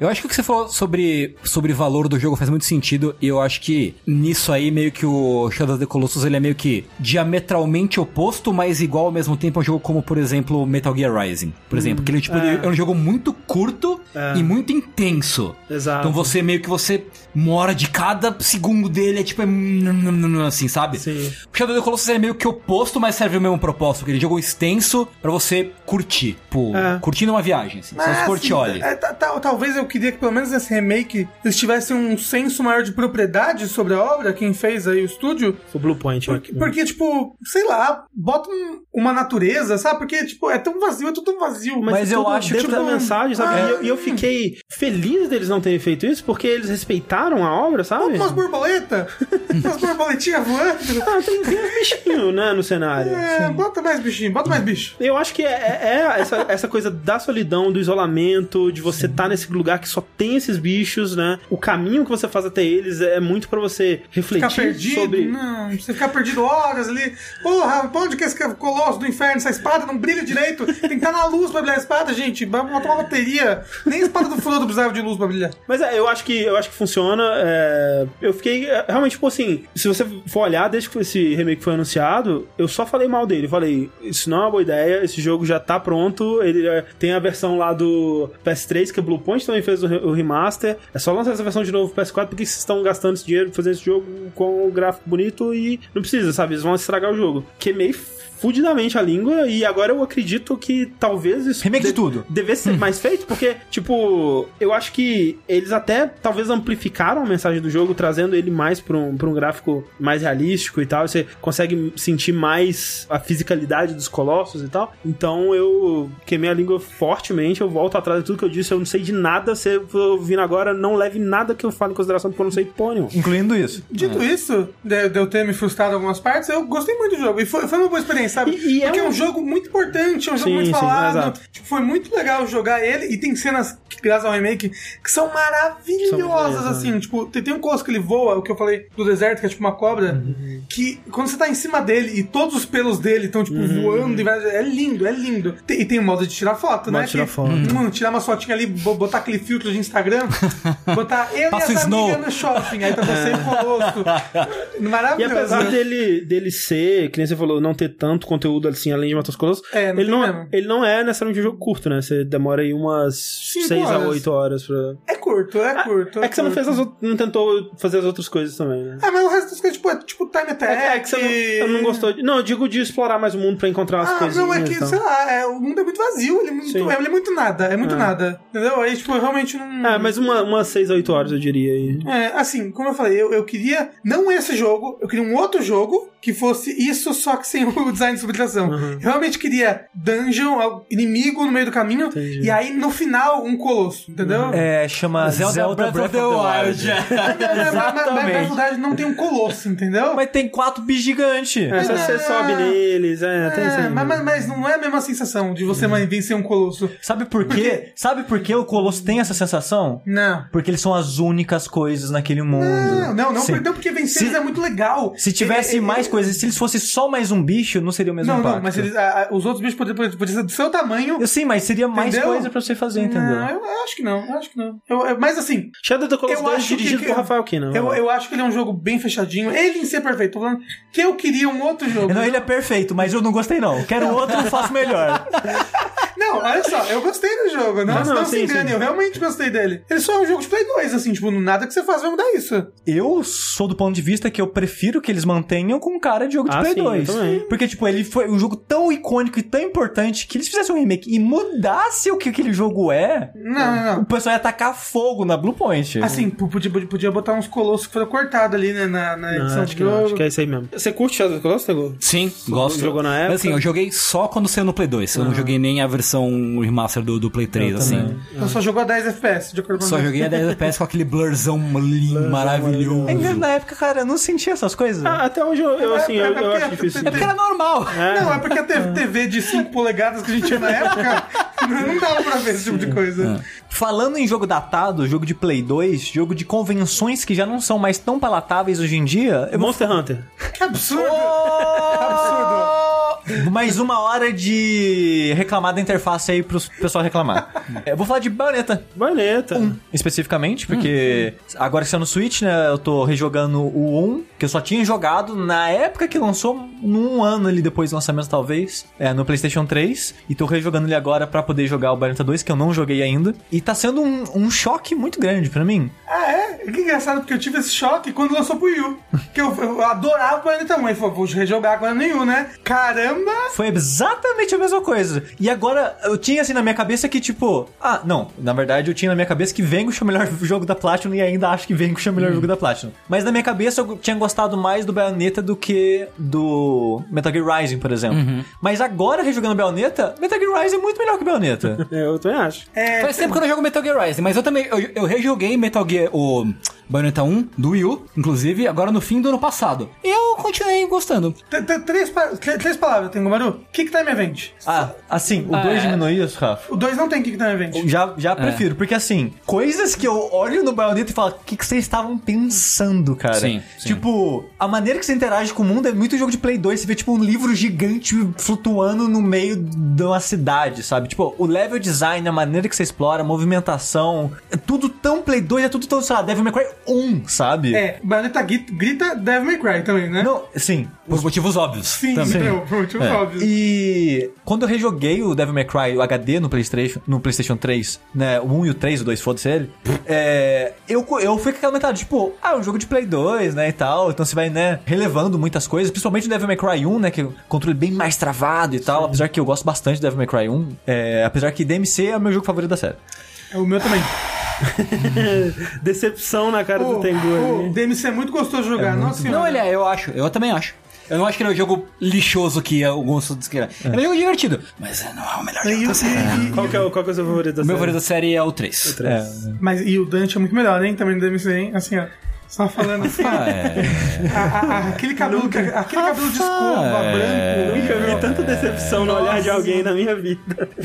O Dante, o tio Dante do 4, cara. O tio Não, é a melhor nossa. coisa, é, velho. o 4 foi o único que eu não joguei da série. O 4 é muito legal. Eu gosto É. bastante. Eu gosto Mas, mas olha só, é bizarro que ligando, né, com isso da minha, de certa forma, decepção com o Bayonetta 1, rejogando ele, vai sair, ou já saiu, o remaster do 1, 2, 3 pro PlayStation 4, né? Peraí, do Devil May Cry você fala? Isso, Ok. isso, do Devil May Cry. E saiu, né, um tempo atrás, já uns anos atrás, o 4 e o DMC. Sim. E eu percebi, hã, agora tem todos os jogos Devil May Cry no PlayStation 4. E deu aquela vontadezinha de rejogar todos eles e platinar todos eles de novo. E sendo que, olha, a platina do Devil May Cry 1 acho que foi a platina mais difícil da minha vida. Meu Deus. Socorro. Que é muito O que que precisa fazer de pau no cu, assim, pra... a dificuldade, terminar na dificuldade máxima.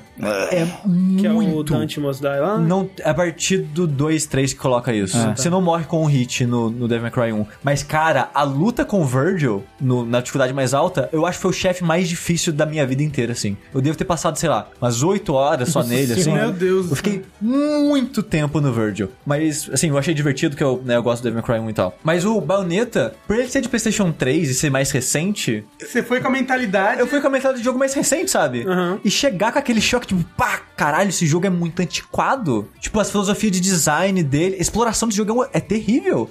Andar com a baioneta é ruim. Tipo, se andar na cidadezinha, assim, É que é estranho, tipo, É pra ruim. mim, assim, eu, eu também joguei o Bayonetta, do- o, o primeiro Bayonetta na época, e quando eu joguei o 2, eu tava jogando o 2 falando, ok, esse jogo é tipo um, né? Não, não. Não é?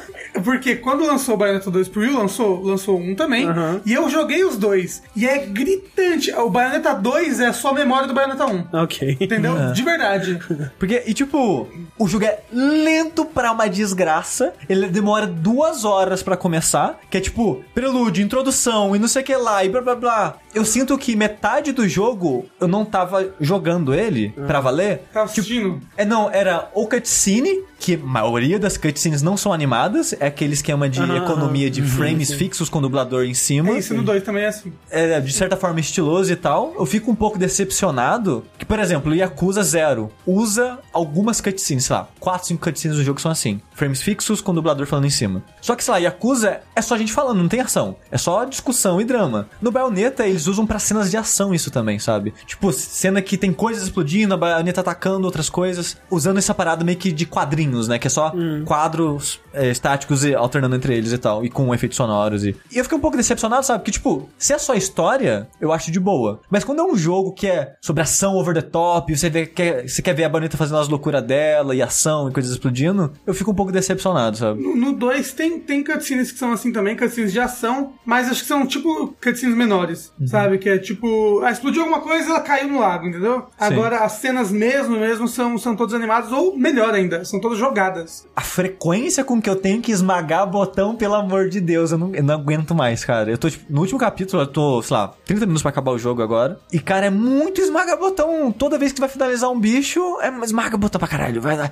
E, cara, esmagar no Switch não é bom quando você tá jogando na- no modo portátil dele, sabe? Que não tem posição direito. E eu tenho medo de ficar forçando, que, tipo, pra apertar rápido sua mão, você tem que fazer uma garra, Sim, né? sim, sim, sim. E eu tenho medo de forçar e acabar quebrando Ah, o Joy-Con, de, de esmagar botão, tipo, no, nos eventos. Time Event, é- é- Ah, então. pra esse- finalizar. Esse, tipo de Quick Time Event ainda existe no 2. Hum. Só que não tem mais aqueles Quick Time Events horríveis que tem no 1, que é tipo... De Baio- pular, né? É, tipo, É, baioneta é. correndo na torre. Ah, meu Deus, apertar. Ah, é Aí se você não apertar em Nossa, 0.5 você morre, é. 0.5 segundos, você morre. É game over. É Não, é game game over. over. E no Wii U é pior ainda porque é lagado, né? O, o botão Ah, ainda, a é? versão de Wii U. É-. A versão de Wii U é.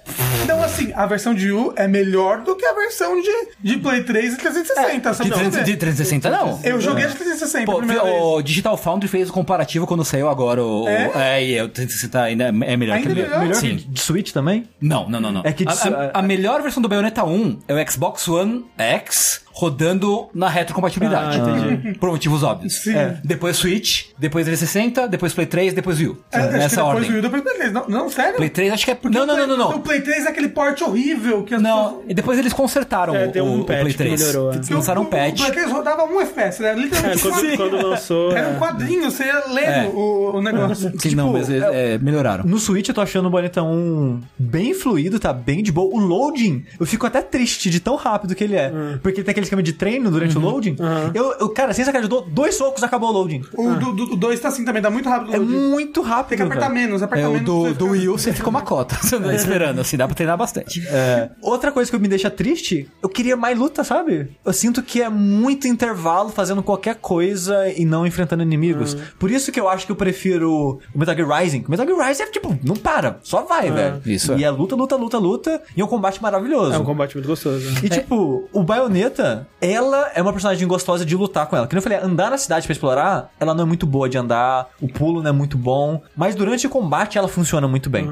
As possibilidades e os, as quantidades de combo que ela tem é impressionante, sabe? Absurdo. E de mistura, né? Sim. E eu Porque- gosto pra caralho do, do, do Witch Time, né? Que é Sim. o Se jeito vo- que é usado. É, se você esquivar assim que o bicho vai é, acertar você, dá meio que um slow motion e você consegue bater nos inimigos e ninguém te acerta durante esse- alguns segundos.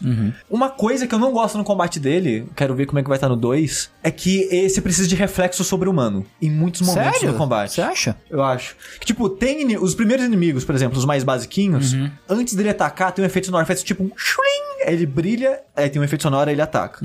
Mais pra frente não tem mais isso. E tem inimigo que é um frame de animação e veio o ataque, sabe? E tipo, não tem como saber. Você tem que, tipo, imaginar Eu- que o inimigo vai acho- atacar você e começar a esquivar. Será que isso não é um problema de você estar jogando no modo portátil e não na TV? Mas eu joguei a maior parte da vez na É, maior, tudo bem. maior parte tudo das bem. vezes na TV. Porque, eu jo- de novo, jogando no Wii U recentemente, eu não senti essa, essa mesma dificuldade, assim. O, o, o maior problema que tem no Bayonetta 1 é que você não pode interromper os combos a qualquer momento. Sim, também. E é uma coisa que no 2 você pode. Quero Mas, assim, mas só. tem combo offset no, no 1 também. Tem, tem, mas você não pode cancelar a animação. Ó. É, Por entendeu? exemplo, o chute que é mais longo, você tem que esperar acabar o Pode chute crer, pra, pra esquivar. crer. Olha só, é, é bom que você tá falando de Bayonetta 1, porque o próximo jogo que eu vou falar é Bayonetta 2, então a gente já vai ligar os dois aqui. Hum. Porque no 2 você pode interromper os combos da Bayonetta a qualquer momento com qualquer arma. Uhum. Ele é sempre muito fluido. E no 1, uma coisa que me incomodava muito era isso, você não conseguia interromper a animação da Bayonetta atacando. É então, tipo- direto, você tá vendo o ataque vindo, mas você tá no meio do seu ataque, entendeu? Duas armas que eu brinquei um pouco e joguei fora no Bayonetta 1. As garras e o chicote. Porra, a garra é boa pra caramba. Mas eu acho eles lentos e eu não consigo esquivar a tempo. Tipo, eu prefiro usar a escopeta na mão e o patins no pé. Que ela mantém a velocidade neutra dela e causa mais um pouco de dano, tem os elementos e tal. É, pra, pra quem nunca jogou Bayonetta, uma coisa interessante da personagem em si é que ela ataca com as mãos e os pés, né? Então você equipa armas nas mãos e nos pés da personagem. As armas padrões dela são quatro pistolas, que ela usa uma em cada mão e uma em cada salto do, do sapato dela. Então os combos eles são tipo assim: o triângulo é o combo com é o ataque com a mão e o bolinha é o ataque com, com, com os Os pés. pés. Ou no caso do, No- é, no. do, do Switch é Seria que o X e o A. X e A. Isso, X e A. E, e e você vai juntando isso daí pra fazer os seus combos e você pode botar uma arma diferente na mão, uma arma diferente no pé. Sim. E é bem bacana E isso. aí, né, os combos é você intercalando, né, o triângulo e bolinha, ou X e o A, e tem timing também, né? Tipo, é, XX, espera um pouquinho, A. E tem combos assim, que são muitos combos em muitas situações, e tem uma, que nem o Tengu tá falando, tem uma parada de offset que, tipo, se você esquivar no meio do combo, o combo não cancela, você pode continuar. Por exemplo, que nem eu falei, tem um combo que é o XXA. Se eu dei XX, esquivei, o A vai ser finalizando o combo. O que é muito foda da parte de design de combate, essas coisas. O combate, quando ele tá, funciona e tá indo tudo legal assim, ele é muito fluido, é muito gostoso de jogar. Só, tipo, tem alguns inimigos que eu fico meio frustrado, tipo, o gigante, o bebê gigante de machado, que é um dos primeiros bichos do jogo. Ele tem um ataque que ele dá um passo pra frente. Você não vê direito de onde tá vindo esse passo, sabe? E o bicho, o bicho é gigante, ele não aparece na tela inteira, na maioria das, da, do ângulo de câmera do jogo. Aí você tá lá, tipo, ah, tô batendo, batendo. Ele se mexeu e causou dano em você. É meio que tipo, cara, sério? Aí dá um pouco de. É né? aquele, aquele design antigo, aquela filosofia antiga. Você vai ver quando for pro 2, que o 2 é um jogo mais recente, né? Um jogo de Wii U, é, vários desses erros do 1 ele corrige. Ele, ele ainda não corrige todo, mas pelo menos ele, ele tenta corrigir. Por exemplo, batalhas. Apesar de que eu acho que na história do jogo eu queria mais batalha, eu queria cada vez mais, ele tem um modo só pra batalha, que é o tag. É, tag Climax, tag alguma coisa assim. Que é que você pode jogar com até dois players, olha só. E que você tem vários, tipo, cartões, tipo, várias cartas de tarô. Cada carta é um desafio. E você pode, tipo, é, você pode pegar essa carta e botar ela, sei lá, na dificuldade 5 e tentar fazer ela pra ganhar uns pontinhos e tudo mais. Então você tem, você tem tipo, um, um, um modo do jogo só pra batalha. E é bem Entendi. bacana. E no jogo mesmo você tem muita batalha, muita batalha épica, principalmente. As minhas partes favoritas do Bayonetta 1 até agora foram aqueles desafios, né? De Niflheim. Ou algo assim. Que tem A muito. Alfheim. Alfheim. Que tem Isso. muito no 2 também, É. desses desafios, que é outro nome, não é, Alfheim. É, porque lá você vai pro mundo dos dois. demônios, né? No dois. É, É, mas que, no tipo, é. é que no 1 é basicamente um- uma arena que vai dar um desafio. Tipo, mate esses inimigos dando cinco chutes e seis socos. Sem Ou sem encostar tomar no dano. chão. É. É, Exato. eu, gosto bastante desses desafios do, do É. Alfheim. É, a minha foi a minha parte mais divertida, porque é a parte que pede mais de você no combate, sabe? Que, que ele fala só, ó, você tem que aprender a jogar essa porra pra passar disso aqui. E eu ficava, sei lá, 30, 40 minutos até passar do. O que me deu de mais dificuldade, acho que foi uns 30, 40 minutos mesmo. Alguns foi tipo 10 e tal. Mas é sempre divertido me sentir desafiado e tentar aprender mais e ser melhor nesse jogo e tal, no, no combate do jogo e tal. Só que, tipo, tem, tem esses pormenores assim que, tipo, eh, você É, vê que é um jogo meio antigo nisso, A sensação sabe? que eu, que eu lembro de ter no Bayonetta 1 é que ele é um jogo que ele começa, que nem você falou, ele começa meio devagar, mas ele só vai melhorando pra mim, sabe? Ele vai crescendo e ele- a história dele ficando mais absurda e a- os inimigos que você vai enfrentando vão ficando mais absurdos até chegar no final que é tipo. Cuidado não dar spoiler Sim. não lembra. Mas é foda, assim, é apoteótico. assim, sabe? Sim, Então, sim, é- o final, é. final do jogo é maravilhoso. Inclusive, eu acho que o boss final, em questão de grandeza, é, o do 1 é até melhor que o 2. Assim, é bem, bem foda mesmo. E uma coisa que eu aplaudo muito Bayonetta 1 é segredo. Ele tem muito segredo. Mas tem- ele tem um- é. mas ele tem- te recompensa muito pelas coisas. Mas tem uns muito bosta, sério. Tá. Que tipo, ah, tem um Offenheim secreto que você tem que. Você começa, sei lá, faz de conta. tá- Você começa no corredor, aí você passa o corredor, tá numa sala, aí você lutou com os inimigos na sala. Aí a sala secreta é você voltar ao corredor e aparecer uma porta lá. Ah, não, não, não. Isso também tem no 2 e é, tipo, bem loucura. Nossa, eu acho terrível isso, não, gente. segredos- não, o que eu tô falando de segredos é. Uma coisa que, o, o- que hoje em dia você vê pouco em jogo é. Ah, vamos desenvolver uma arma aqui. Uma arma irada com movimento legal. Porra, se a gente botar essa arma atrás de uma barreira, tipo, tem que vencer o, o boss na maior dificuldade. Ninguém vai pegar essa arma. Tipo, 1% de jogadores vão acabar tendo acesso a todo esse trabalho que a gente fez, entendeu? Sim. É uma coisa que hoje em dia os jogos fazem bem menos, e o Bayonetta ainda faz, sabe? Tipo, se você pegar um milhão lá de Halos, que é um milhão da, de dinheiro, Dinheirinho. Sonic. é, um milhão de dinheirinhos do Sonic, você consegue vencer um boss secreto irado. Ele é muito, muito legal, um dos boss mais difíceis do mundo. E se você vencer ele, você ganha uma arma muito foda. É um puta segredo do jogo, e é uma coisa que pouquíssimas pessoas vão vão acessar, mas você ainda tem uma recompensa por ter feito aquilo. Sim. Porque hoje em dia os jogos eles dão poucas recompensas pra quem é completionista no jogo, sabe? Falando dos anéis do Sonic, eu acho meio bizarro o preço das coisas no jogo. Tipo, ele tem vários acessórios. Cada acessório custa pelo menos 100 mil, alguns custam 200 mil. Eu tô terminando o jogo e eu consegui comprar dois acessórios, tipo, três ataques e acabou o dinheiro, sabe? Não,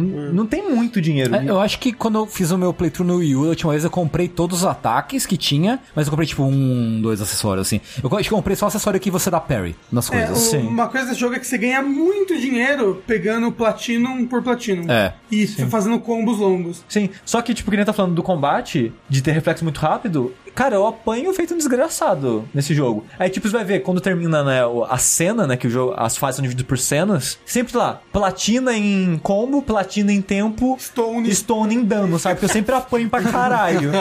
Aí eu, tipo, eu faço um combo lindo e depois, cinco minutos depois, eu tô apanhando feito um condenado, sabe? Uma coisa muito chata que tem no 1 é que quando você usa item, ele te dá uma, uma punição, ele te dá um pênalti, né? Eu não uso item por causa disso. né? Então, e no 2 eles tiraram isso, você pode usar item à vontade, que ele não te dá punição. É, é muito do Devil May Cry ainda, né? Isso. É, de do do, Bayonetta tem bastante do- de Devil May Cry ainda. Mas sim, mas é muito gostoso você tentar tirar um Pure Platinum ah, sim, ali, é animal, é fudido. É Não. fudido. Tipo, quando. E, e é foda isso, porque eu sinto que eu tô sendo mais punido ainda por jogar mal nos momentos. Tipo, como a tela de Game Over não foi suficiente, agora você tem um rank bosta na fase, sabe? Então eu fico frustrado, tipo, caralho, sério. Tipo, to- toma essa estátua de um gordo caindo numa casca de bananas. e cai- a estátua de pedra é o, é o, cara que é o gordão. É tipo, que nem a, a Jenny, né? Que é a sua rival pelo jogo, você reenfrenta ela várias vezes. Os ataques que ela faz, né? O pé gigante, a mão gigante, não tem nada que indique. Ela só faz. Ela tá parada, tipo, ela bate o pé no chão e saiu um negócio gigante em você, sabe? Não tem muito o que reagir. Aí o que, que eu aprendi? Ok, não posso ficar parado, eu dou dois socos e rolo só do nada. Porque pode vir um ataque do nada, sabe? Eu acho meio ruim esse tipo de design, sabe? Eu- queria que fosse algo mais responsivo. Mas é, é, é uma coisa datada que eu, como eu falei, graças a Deus eu escolhi no 2.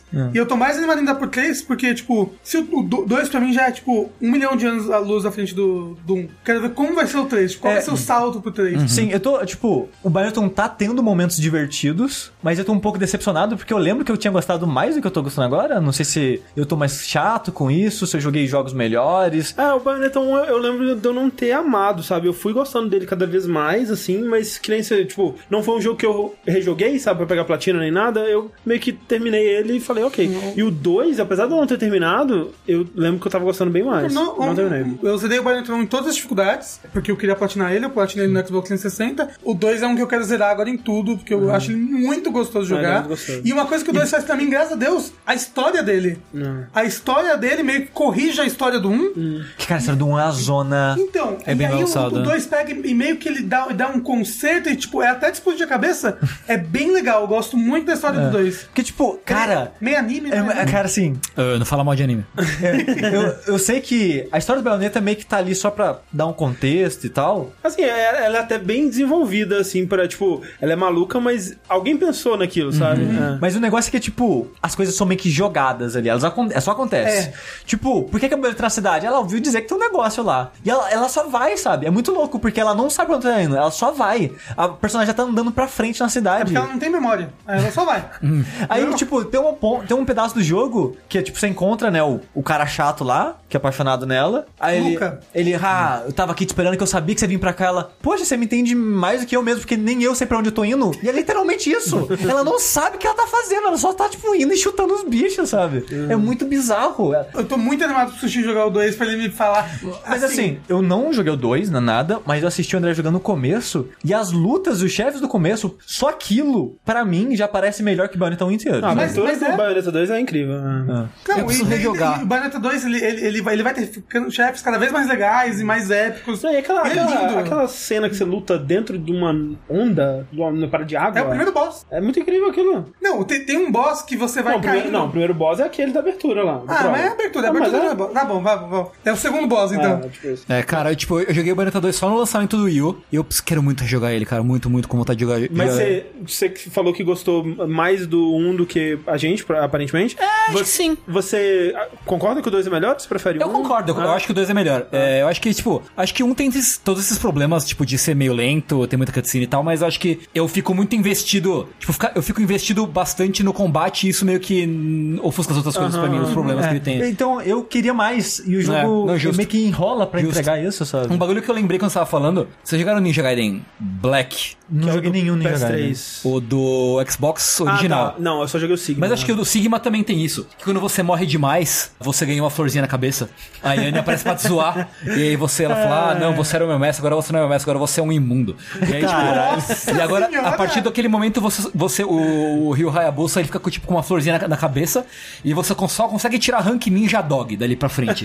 tipo, o jogo te alopra. E tipo, foda-se você. Absurdo, que horror! Que excelente. Me lembrou muito disso, assim, cara. O jogo muito te, te desrespeita. Bayonetta não chega a esse ponto, não. Mas assim, dá está tudo gordo escorregando. É. Isso. Desses jogos, assim, que são meio que a herança de Devil May Cry, você tem um favorito, assim, top, assim?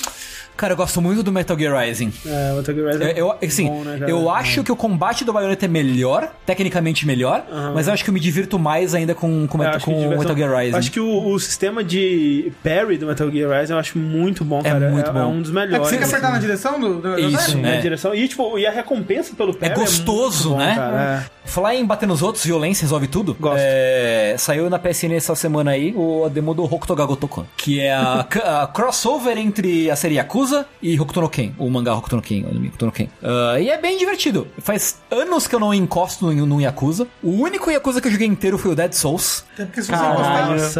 por quê? Que é, é bom ele, ele. Ele é legal. E tipo, fazer uma pergunta sobre o Dead Souls. Ele, ele tem uma história levada a sério como Não, os Não, outros, não, ele não é canon, nem Não, nada. não, ele é zoeira totalmente, Ah, assim. tá, ok. Dead Souls? Dead Souls é Dead tipo Souls. um spin-off de zumbi do Yakuza. Mas, Tengu, uma coisa que eu quero saber é quanto você vai cobrar pra traduzir Ó, eu tô. Vem inbox. Vem de zap. é, ao vivo do meu lado durante 100 horas. o jogo vamos, inteiro. vamos, velho. Cara, Porque assim, cara, esse jogo nunca vai ser no ocidente, mas, cara, como eu quero jogar isso daí, cara. Olha, a SEGA tá mais doida com o que ela traz recentemente. pro Mas Hokuto no? Ken ninguém conhece daí, não. Ah, é um fato, mangá bem assim. famoso, assim. No Mas- ocidente? Sim, sim. É, mas o, a série Yakuza, ela tá mais, né, mais- tá mais em voga aqui, tá mais em agora. voga, Sim, então- sim, sim, sim. Mas eu não sei em qual engine, entre aspas, o jogo é feito. Na do zero. É, mas, mas o combate é muito gostoso. É, tipo, bem, bem gostoso, assim. Ele é um esquema meio Dynasty Warriors, que, tipo, você tem um combo que é quadrado, quadrado, quadrado, quadrado, quadrado. E dependendo de onde você encaixa o triângulo, você tem um tipo de finisher diferente. É tipo Yakuza Zero. Então é isso aí. É tipo Dash Wars. É tipo Dynasty Warriors. Você Dynasty não tem é estilo de luta diferente, né? assim. Ah, pelo menos na demo não tem. É. Porque você joga só com o. Em tese, só com o Kenshiro, que é o protagonista. Porque, na verdade, essa engine, ela, é ela foi feita pro, Ya- pro Yakuza Ishin, Sei. que é aquele de samurai. Sim, sim, sim. Que foi uma engine que eles fizeram pensando em fazer... é, lançar ao mesmo tempo pra PS4 e PS3. Uma en- Cross-platform, é. É, era uma engine pra ser pros dois ao mesmo tempo.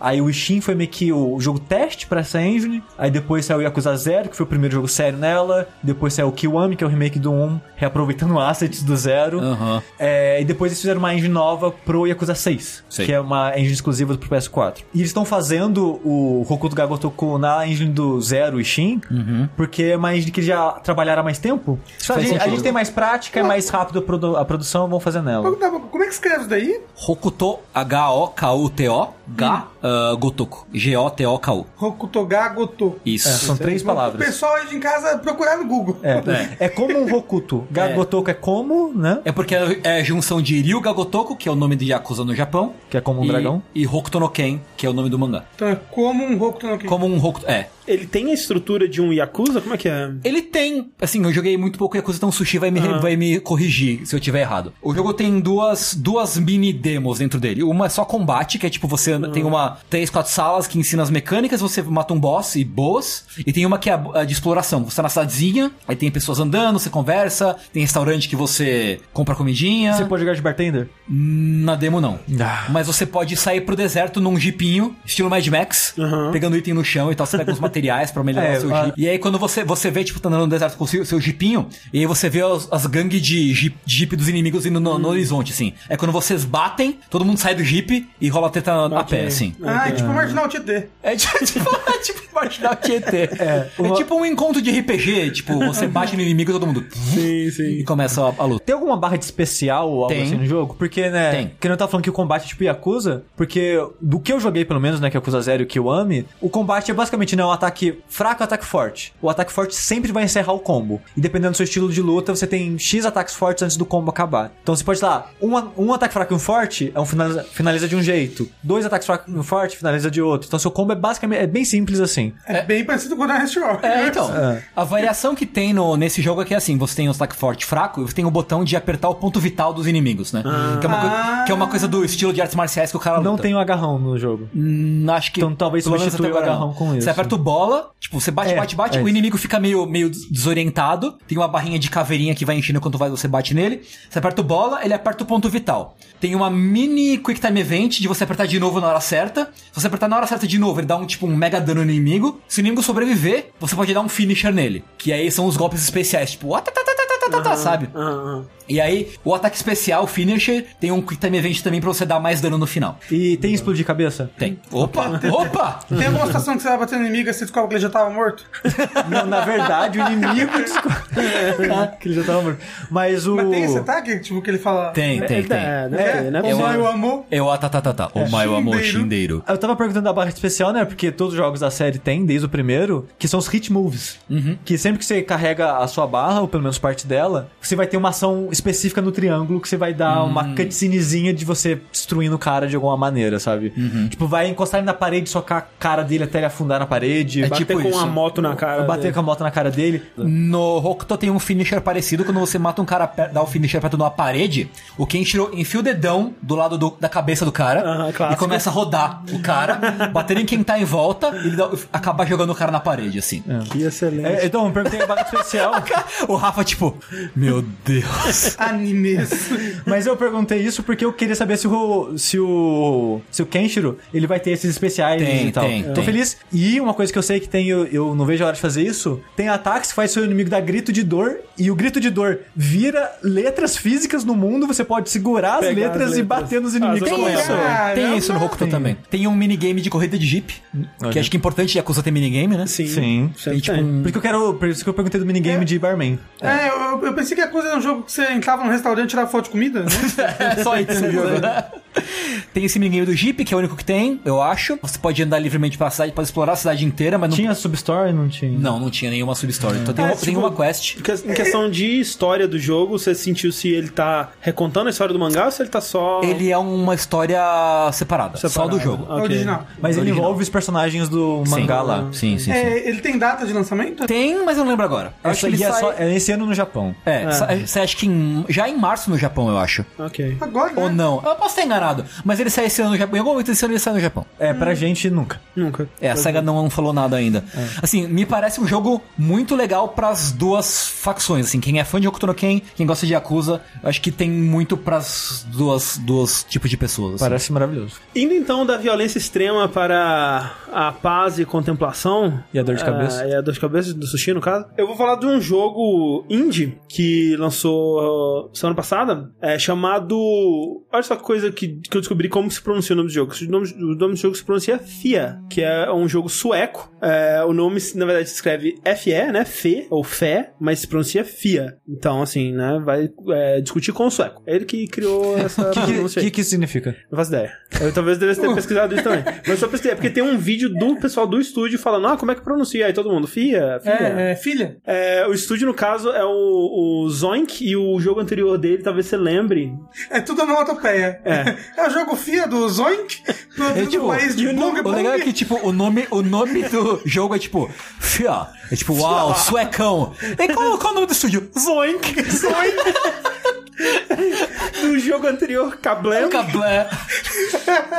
Não, o jogo anterior é o Stick to the Man, é, foi um dos primeiros jogos indies do começo do PS4. Era, um- jogo bem legal, assim, um adventure que tinha muito de você pegar coisas e colocar coisas em coisas e esse tipo E você talvez tenha porque ele saiu na Plus. Só no Plus, exatamente. Mas esse jogo, ele, é, ele é- tem uma relevância a mais aí, porque ele é o primeiro jogo de uma iniciativa da EA que é uma das coisas mais legais que a EA fez em alguns anos aí, onde ela só tá fazendo bosta, né? Que é o EA Originals, né? Que é uma iniciativa dela financiar jogos independentes e deixar eles meio que soltos pra fazer a parada sem muita supervisão e, e só faz o jogo aí e me entrega, sabe? Tem um prazo, você me entrega essa porra, não gasta dinheiro além do que eu te dei e me dá o jogo. Então, assim, esse é o primeiro jogo dessa iniciativa que tá sendo lançado, mas já tem um outro anunciado que é o A Way Out, né? Que é o jogo do cara do Fuck the Oscars, basicamente, né? Exato. Como ficou conhecido desde aquele dia fatídico. É, ele foi anunciado há uns dois anos atrás, né? Três, acho que 2016. Ele é um jogo de exploração e plataforma em 3D sobre muito sobre comunicação, eu diria, porque você tá explorando esse mundo com visual low poly, assim, né? Então é tudo muito pontudo e tudo, tá um, um estilo visual que eu gosto bastante. Sim. Eu, eu gosto também do estilo, né? Do, do uso de low poly que tem, feito, tem sido feito hoje em dia. É, um jogo de plataforma que usa isso é aquele Mario, Grow Home. É, Mario Odyssey. É, tem o mundo do Mario Odyssey que tem, É. mas um jogo que é só isso é o Grow Home, Grow né? Home, sim. Mas uma coisa que eu não gosto muito na arte desse jogo é a parte artística dele, porque eles resolveram usar meio que poucas cores e cores muito escuras, É, né? ele é um jogo bem escuro. Ele é um jogo- Economizar luz. Ele é um jogo de contraste basicamente entre preto e azul. Eu Roxo. acho que é azul. Roxo. É roxo? Ah. Então, roxo é que pra mim é azul. Sim. Mas só que então é tipo tudo muito preto com detalhes roxos. E eu não sei se o que aconteceu na minha vida, que eu joguei, sei lá, umas duas horas seguidas esse jogo e me deu uma dor de cabeça. Que eu tinha muita dificuldade de enxergar e de discernir as Uhum. coisas, o que separa de onde começa o que e vai pra onde ali, sabe? Que tava forçando tanto a minha vista que eu fiquei dor de cabeça e eu já, é, tô de boa desse jogo. Mas assim, dito isso, ele tem cara de dor de cabeça esse jogo. Não- eu não sofri com isso, mas, tipo, eu não. Por exemplo, não, não tive dor de cabeça nem com VR e fazendo umas coisas loucas no VR e tudo mais. Que, que é coisas que geralmente dão dor de cabeça é, nas pessoas. Então, assim, talvez ele seja um jogo problemático pra isso, não me incomodou nessa parte, mas de fato eu acho que a parte visual dele não é muito variada, ele é um jogo quase monocromático, assim. Então, eu gosto da parte low poly e eu gosto do design dos bichos e tal, mas eu acho que ele podia ter um pouco mais de, de variedade. Tipo, é assim. um jogo que quando você vê um trailer você acha, pô, legal. Aí quando você joga, você, é só, é só isso. Vamos perguntar, mas do que que é? Do que se trata o jogo? Pois é, você é uma criaturinha, um bichinho que parece uma raposinha, um, uma criatura esquisita ali, que você começa a ver na sua floresta umas criaturas bípedes, né? O que será que elas estão representando aí? Que elas começam a aprisionar e machucar os animaizinhos da floresta, né? E aí cabe a você ir atrás Do Dr. Robotnik. do Dr. Robotnik pra derrotar as máquinas dele. E ir atrás da, de meios pra libertar esses animais e, e,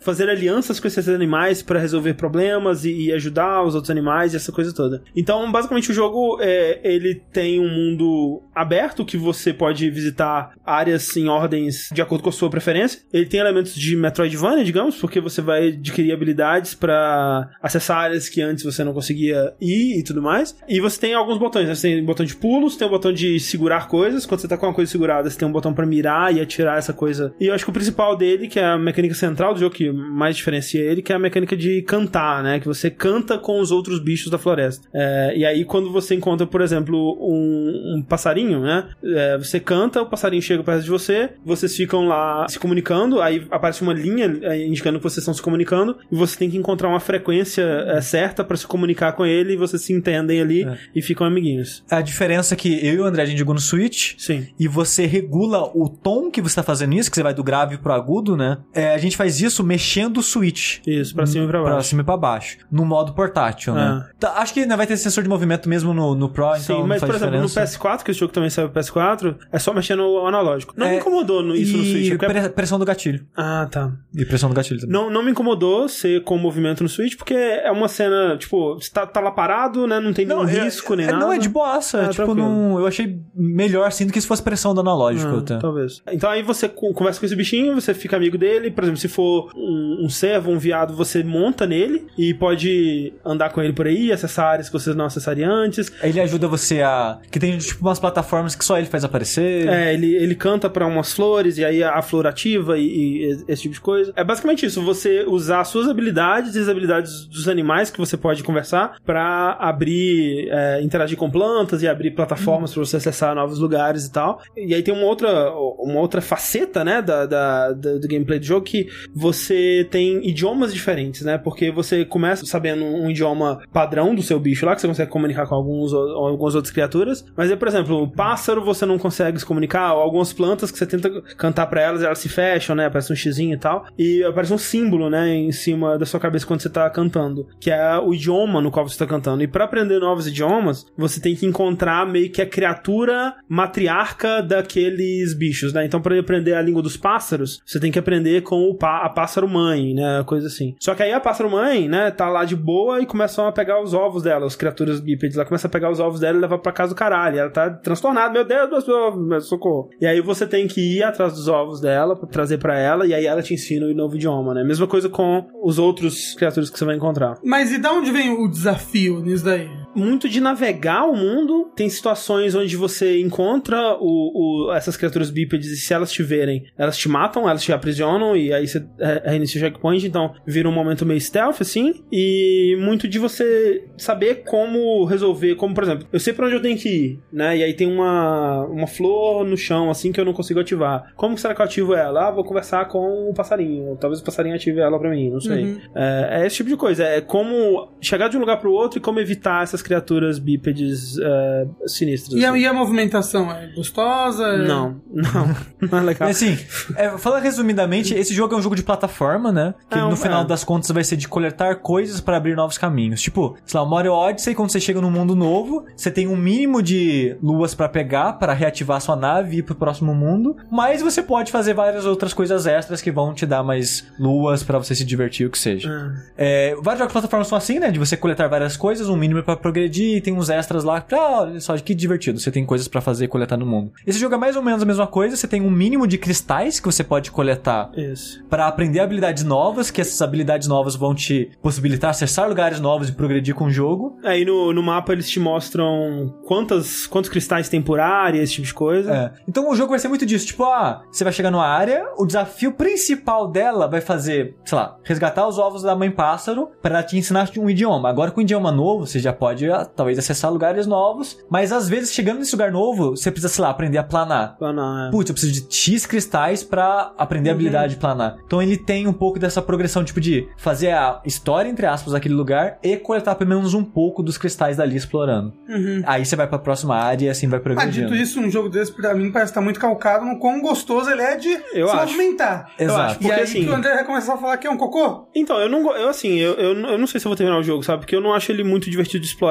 e eu acho que isso é muito importante pra um jogo desse tipo, de, de Metroidvania, né? E de, de mundo aberto de modo geral, porque, tipo. exploração. É o que a gente tá falando no Rhyme, que, tipo, às vezes você vai pra um, um canto do mapa ver se tem alguma coisa lá, e aí você descobre que é uma, uma, uma, uma rampa de gelo que você não consegue escalar, que você desliza, você provavelmente vai ter que ter uma habilidade pra chegar lá. E, e aí você meio que foi aqui à toa e não foi divertido de chegar até aqui, porque a movimentação do personagem não é muito legal, e aí no caminho você teve que desviar stealth do- dos inimigos e não é muito legal também. Sabe? A coisa que eu mais gostei desse jogo, do- das duas horas que eu joguei, Ah. subir em árvore e pular dela. Subir em árvore é legal. Porque, tipo, a primeira habilidade que você aprende no jogo é escalar a árvore. E aí é bem simples, você, você, tipo, você pula na árvore, gruda nela, aí tem um botão específico que você vai pulando, pulandinho blocos pra frente da árvore até chegar no topo dela. Quando você tá no topo dela, você pode dar um salto mais longo e mais rápido do que o seu salto normal na direção que você escolher, pra acessar lugares mais distantes e altos e tal. E esse pulo, ele é gostoso porque ele é rápido e ele é longo, porque seu personagem, quando ele tá no chão, ele, não- ele não faz bosta É, o- nenhuma. O, pulo dele é bem baixinho assim e não tem muita consistência no level design de tipo, ok, essa plataforma você pode pular, essa você não pode. Às vezes parece que você não pode, mas pode, às vezes parece que você não pode, mas, mas, mas não pode mesmo. Às vezes você tem que você, parece que você não pode, mas se você subir um pouco uma parte mais elevada do cenário, você consegue. É, e aí, tipo, Você Parece que sente- tu tá quebrando o jogo. é meio inconsistente, assim. Sim, é, eu concordo com isso. E assim, pra mitigar essa coisa da exploração, de não fazer você ir pra lugares errados, ele tem um passarinho que você consegue chamar, que se você chamar ele e cantar pra ele, ele te mostra o caminho certo. É tipo um, um, um waypoint, assim, do jogo, que vai te mostrar pra onde você tem que ir. Só que o passarinho, ele é muito louco, cara. Tipo, você, às vezes você precisa dele, você chama, ele não vem, às vezes ele tá indo pra um lugar e você- quando você percebe, você tá voltando pro começo do jogo, não tem nada lá pra fazer, e aí ele começa a voltar pra outro caminho, apontar. É muito louco o É passarinho, cara. GPS, muito louco. É muito É. doido, assim. é. então, não dá pra confiar no passarinho, às vezes ele não funciona. Fiquei muito frustrado com esse pássaro. E teve horas que eu, que eu realmente não sabia o que fazer e o jogo não fazia um bom trabalho de te indicar pra além disso, porque ele se colocou essa muleta do pássaro. Tipo, ah, talvez a gente não precisa ser tão claro com o level design, porque o pássaro vai ajudar o Lembrando que se jogador. o seu passarinho não funcionar, sempre bom procurar o médico. Por favor. Fale com o seu médico, eu falaria. Eu falaria, né? Boston Medical Group. ele saiu pra Xbox One, Switch, PS4 e PC. Lembrando que por ser da EA ele não tá no Steam, né? Tá no Origin. E no Origin ele tá por 70 reais, que eu acho muito Ai, caro. Nossa, parece é, caro. É bem caro. É, eu, eu, assim, eu acho que ele é um jogo bonito, eu ap- aplaudo demais a iniciativa da EA, né, de ter financiado o jogo, e eu espero que o a Way Out seja melhor. Se o Way Out for um fracasso, eu já vejo a EA cortando fora esse programa, né, porque os dois jogos, é, eu não tenho escutado muitas coisas positivas sobre o FIA, mas eu acho que 70 reais, e provavelmente ele deve estar, talvez, mais caro que isso ainda na PSN, eu realmente não sei, eu acho que é, é No muito Switch eu acho que tá jogo. mais barato se usar o Save Coin aí. Ah, sim. Eu sim, acho que sim. tá mais barato no Switch. Apesar que eu joguei só no modo é, Docked, Uhum. e mesmo assim ele teve bastante problema de frame rate. Então. É, Hum. não tá muito boa a E performance. nem o? Rhyme, que também no, no Switch tá com um problema ridículo de frame rate. E eles falaram que não vão consertar. Foda-se. Ah, que bom. É. Legal. É isso aí, lançamos o jogo. Sim que é bom. Ah, lembra vai. que eles queriam cobrar mais caro pro Switch? Sim, sim. é. Bom, bons tempos. Gente, antes da gente ir pro próximo jogo, o Tengu vai nos deixar aqui. Não! Desculpa, gente, eu preciso deixá-los. O trabalho nunca acaba. Desculpa começar partir. tarde e falar muito. É verdade. É, não. Lembrando, links pro Tengu aqui na descrição. É, Confira obrigado. Assista os Drakengard tudo aí, gente. Que... Assiste que é só desgraceira. Só desgraceira. Coisa, coisa linda. Gente, Vamos obrigado.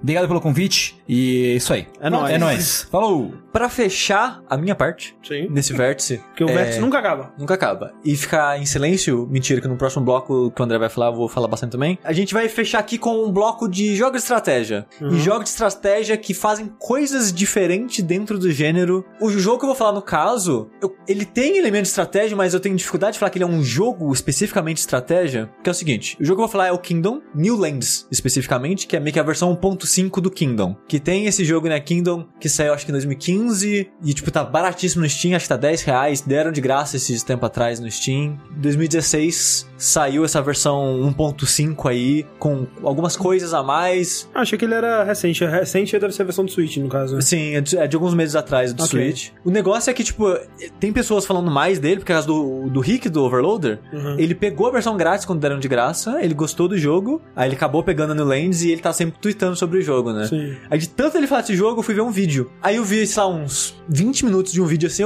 eu, esse, né, jogo aí parece legal, né? Aí no meu aniversário, o Rafa me deu uns créditos de presente de aniversário. É, com os créditos eu comprei o Kingdom pra Switch, que, assim, arruinou minha vida. Yes! Essa vigésima vez que eu falei isso esse ano, Ok. né? Mas assim, na verdade foi só três dias, né? Que, segundo aquele controle parental lá do Switch, que marca o tempo de jogo, eu joguei 20 horas em três dias. Tá você sabe ótimo. domingo, eu joguei 20 horas de Ah, jogo. Saudável. Eu, eu, eu, eu, eu, Isso aí pro Bruno é, uma então, eu segunda-feira. Então bora com o Bruno, isso daí é um dia. Mas eu, foda é que, tipo, você não sente mesmo, cara, essas 8 horas indo, porque, tipo, é, é bizarro, porque a maioria das vezes eu, joguei na- eu jogava na hora de dormir, tipo, eu deitava na cama com a Thalissa, e eu, ah, meia-noite, né, vou jogar um pouquinho que pá, sol nascendo. e eu joguei, sabe, três fases, que aconteceu, sabe? E antes de falar do jogo, eu, eu preciso colocar uns disclaimers aqui que eu peço desculpas se eu não for claro o suficiente com, sobre o, o que se faz no jogo, as coisas que tem nele e tal, porque ele é um jogo sobre descoberta. Ele é um jogo que, quando você tá jogando ele por conta própria, ele não se explica. Ele te ensina o básico, como é tipo, como usar seu recurso, como quem conseguir novo, é, novas pessoas pra sua vila e o que você tem que fazer pra vencer. Basicamente isso. Ele não te ensina a melhor maneira de conseguir dinheiro. Ele não te ensina qual é a melhor hora pra fazer qual tipo de unidade. Mas no jogo de estratégia vai ter muito disso, né? Tipo, você tá jogando só Age of Empires, você vai aprendendo as melhores as- o, o melhor momento de fazer cada coisa, né? Otimizando Então ele, ele é tipo um Age of Empires? Você comanda uma vila? Exatamente, só que ele não é 3D, ele é 2D lateral, side-scrolling. Uhum. Ele não é visão de cima, né? Exato, né? Ele, ele é side-scrolling, então você tá sempre andando pra direita e esquerda. E em vez de você ser uma entidade que é o mouse, clicando e comandando essas unidades, você é o rei. Que você Montado num viado. tem. Tem várias montarias no jogo, né? Não, não vou sair falando tudo que tem, mas a básica é um cavalo, você consegue outras ao longo do jogo, de maneiras específicas. E o comecinho do jogo é tipo, você chegando numa ilha com algumas pessoas, aí o jogo te ensina o básico, tipo, ó, seu barco quebrou, conserta seu barco. Aí ele vai te ensinar, olha, você tem umas moedas de ouro, você pode usar sua moeda de ouro pra fazer coisas. Aí, tipo, quando você chega do lado de algo que você pode interagir, que a única interação que você tem no jogo é usar dinheiro. Seja jogar ele no chão ou usar ele em coisas. Que é o mesmo botão, a única diferença é que você segura. Por exemplo, pra você criar a ferramenta, você vai na mesinha da ferramenta, vai aparecer lá o contorno de duas moedinhas. Você segura o botão da moeda,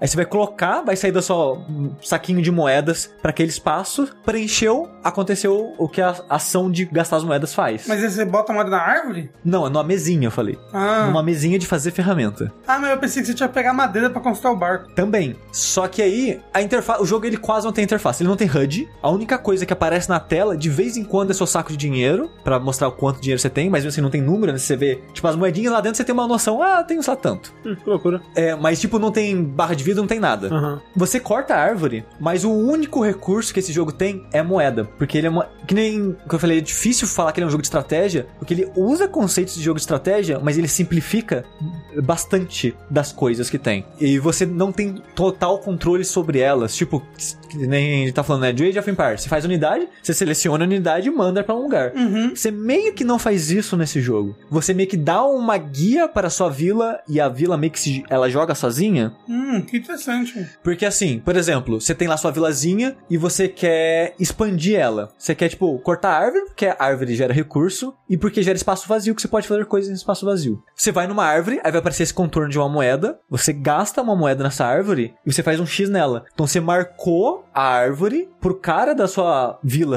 o responsável por construções, que é a mesma unidade que corta a árvore e que constrói coisas e dá é, reforma coisas, é a mesma unidade. Ele sabe, ok, eu tenho que cortar essa árvore. Então ele vai sair correndo da sua vila, vai naquela árvore, vai cortar ela, vai coletar o recurso que você gasta uma moeda pra cortar a árvore, a árvore gera duas moedas, então você faz uma moeda por árvore. Se você não tá do lado dele pra coletar a moeda que cai no chão, ele mesmo coleta. Mas pra você. É, e depois, Ah, tá. e depois você pega com ele. Porque, tipo assim, você vai mandar a gente fazer coisas o tempo todo. Vai ter caçador caçando, vai ter gente cortando árvore. Caçador caça sozinho, você não precisa falar nada. Ele, só- ele- ele sabe que ele tem que caçar, ele vai caçar. Uhum. Então, quando você anda devagar do lado das, das suas unidades, se elas têm moeda, você não sabe se elas têm, elas jogam pra você. Aí, Ah, você, aí você coleta. Pessoa honesta. Sim. E o que nem eu falei, o objetivo do jogo é você reformar esse barco e ir embora. O, primeiro objetivo, você diz. De, de modo geral, esse vai ser seu objetivo. Em todas as fases. Ah, tipo, você vai pra várias ilhas diferentes? Exato, né? O Kingdom normal, o seu objetivo era destruir uns portais de uns monstros que estão invadindo a sua vila. Quando você destrói os portais, acaba o jogo. E o jogo só tem isso, é só, só aquela fase. O Kingdom original. Esse New Lands, o que ele acrescentou é que além de ter esses portais, os monstros que atacam sua vila, o que você quer não é só destruir esses portais, você quer ir embora. Fugir também. Porque o inverno tá chegando. Se você. O, o dia ele tem. O jogo tem passagem de tempo. Então, se você demorar muito naquela fase, chega o inverno. E você para de fazer tudo. Aí vem os White Walkers. Os animais somem, você não tem mais maneira de fazer recurso. Hum. Então você meio que perdeu o jogo. Ah, é? Mas ele Dá, dá game over ou você fica lá, tipo, andando no neve? Eventualmente vai dar game over. Você pode terminar a fase se você ainda tem recurso guardado, Uhum. mas você para de produzir novos. Nossa. Então é meio que uma corrida contra o tempo. Ma- ma- ma- Mas, quando você vai pra outra ilha, você abandona as pessoas na ilha anterior? Sim. Caramba, que filho da puta!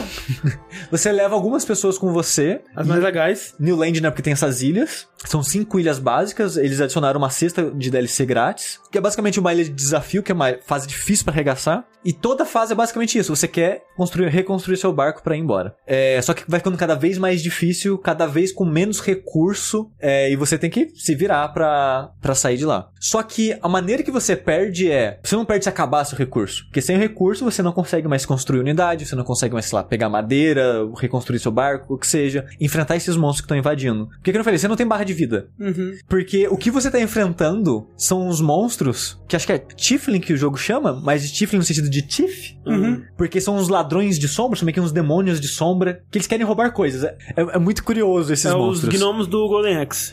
É tipo isso, porque, tipo, esses mon toda noite, esses monstros vão sair dos portais que estão espalhados pela fase e vão atacar sua vila. Se eles atacarem alguma unidade sua, por exemplo, que eu falei, você tem o construtor. O construtor é um carinho com um martelo. Se ele ataca o seu construtor, o construtor perde o martelo e vira um civil normal.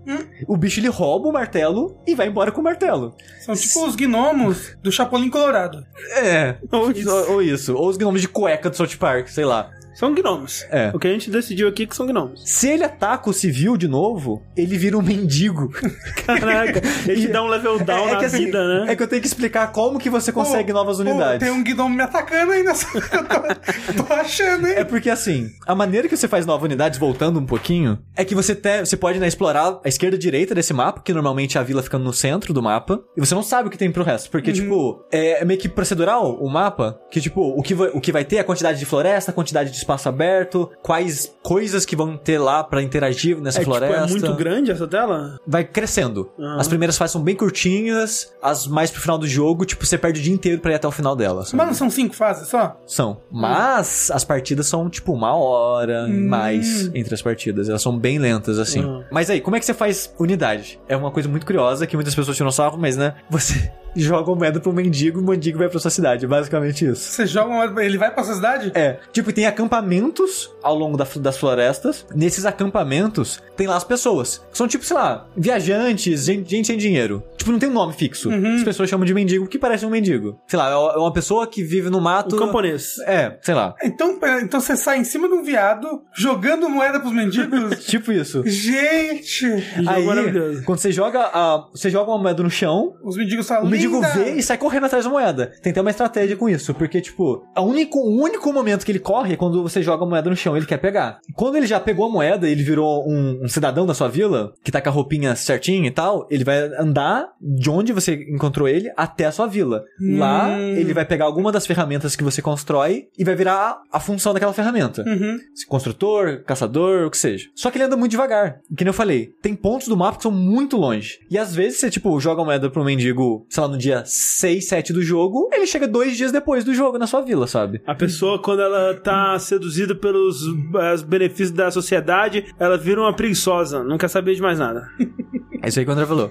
É, aí tem uma É um estratégia. jogo muito capitalista isso daí, nossa senhora. Aí tem uma estratégia que, tipo, não é viável, mas é engraçado e funciona. Você joga a moeda, o bichinho vem correndo. É engraçado que ele estica os braços, tipo, moeda! Ele vai correndo. Se você pegar a moeda, anda mais um pouquinho e joga de novo. Aí ele vai correndo, correndo, correndo, correndo. é a maneira mais rápida dele chegar, mas não vale a pena, porque tem tanta coisa pra fazer. Você tem muita coisa ge- gerenciar no jogo, pra ficar cuidando do. fazendo isso com o próprio rapaz. É, então é. essa- Torturando. então assim que você, né, você consegue mais pessoas pra sua vila. Você vai ter esses acampamentos, dá dinheiro pra eles, eles vão pra sua vila e trabalham lá. É, então quando o, o bicho ataca, sei lá, o construtor, ele perde o martelo, o bichinho rouba o martelo, sai co- correndo com o martelo na mão, o que é muito fofinho, porque a maneira que os bichos seguram as coisas parece tão fofinho. Aí ele ataca de novo o cara, o cara perde a única coisa que fazia ele ser civil, que era a moeda, ele volta a ser um mendigo e vai lá e foge com a moeda, e eles não atacam os mendigos. Eles vão ficar lá, suas unidades não morrem pra sempre. A diferença entre eu e o mendigo é que eu dei uma moeda no bolso aqui.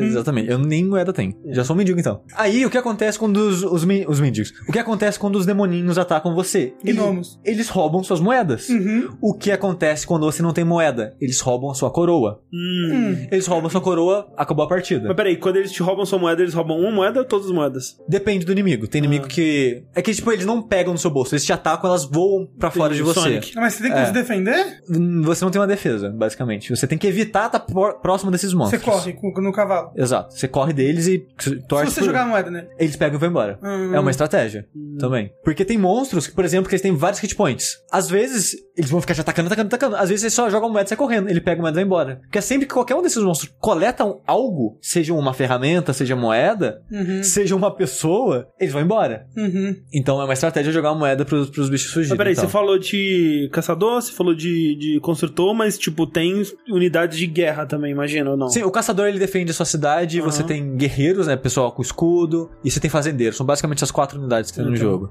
Tipo, é, é viável você defender em vez de fugir? Conseguir defender é, O- o contra ne- esses bichos? Então, o negócio do jogo é defesa. Você Uhum. vai crescendo a sua vila aos poucos, sempre estendendo muros, que você pode ir construindo muros em pontos específicos do mapa. Tipo, é, tem tipo umas pilhinhas de terra, nessas pilhas você consegue construir os muros. Uhum. Tem umas pedras que nelas você constrói torres, e assim você vai né, expandindo aos poucos e protegendo a sua cidade. E nisso você vai, conforme você vai estendendo a sua vila, a sua proteção, você vai tendo mais maneiras de coletar recurso e fazer o que você precisa fazer pra ir embora de lá. O foda é que, tipo, esse jogo, ele, eu imagino que ele pode ser frustrante no começo, porque o jogo ele não explica nada. Que nem, tipo, e isso que eu falei de fazer muro e torre, e meio que o jogo também não ensina, sabe? Então você meio que. Você vai parar do lado de uma pedra e. Nossa, tem o ícone de colocar moeda na pedra. O que acontece se você colocar a moeda aqui? Você coloca e vai lá e constrói uma Não, mas torre. o, o importante é que tem um ícone, sabe? Então, tipo, é, é mais o jogo te incentivando a explorar e, e Descobrir por experimentar. conta própria. É, do que tipo assim, ah, tem uma pedra aqui. Ah, por acaso eu, eu cliquei nela e coloquei uma moeda e aí surgiu um negócio. Não, não, Tipo, sim. O jogo, né, ele, ele é, é óbvio o, com o que você pode interagir, Sim. mas você, a princípio, não sabe não sabe nada o do que aquilo faz. é. É. Tipo, ao longo do jogo, cada fase libera algumas coisas. Tem fase que libera uma coisa no mundo de habilidades novas. Tem fase que libera duas, três, o que seja. E uma dessas coisas são estátuas.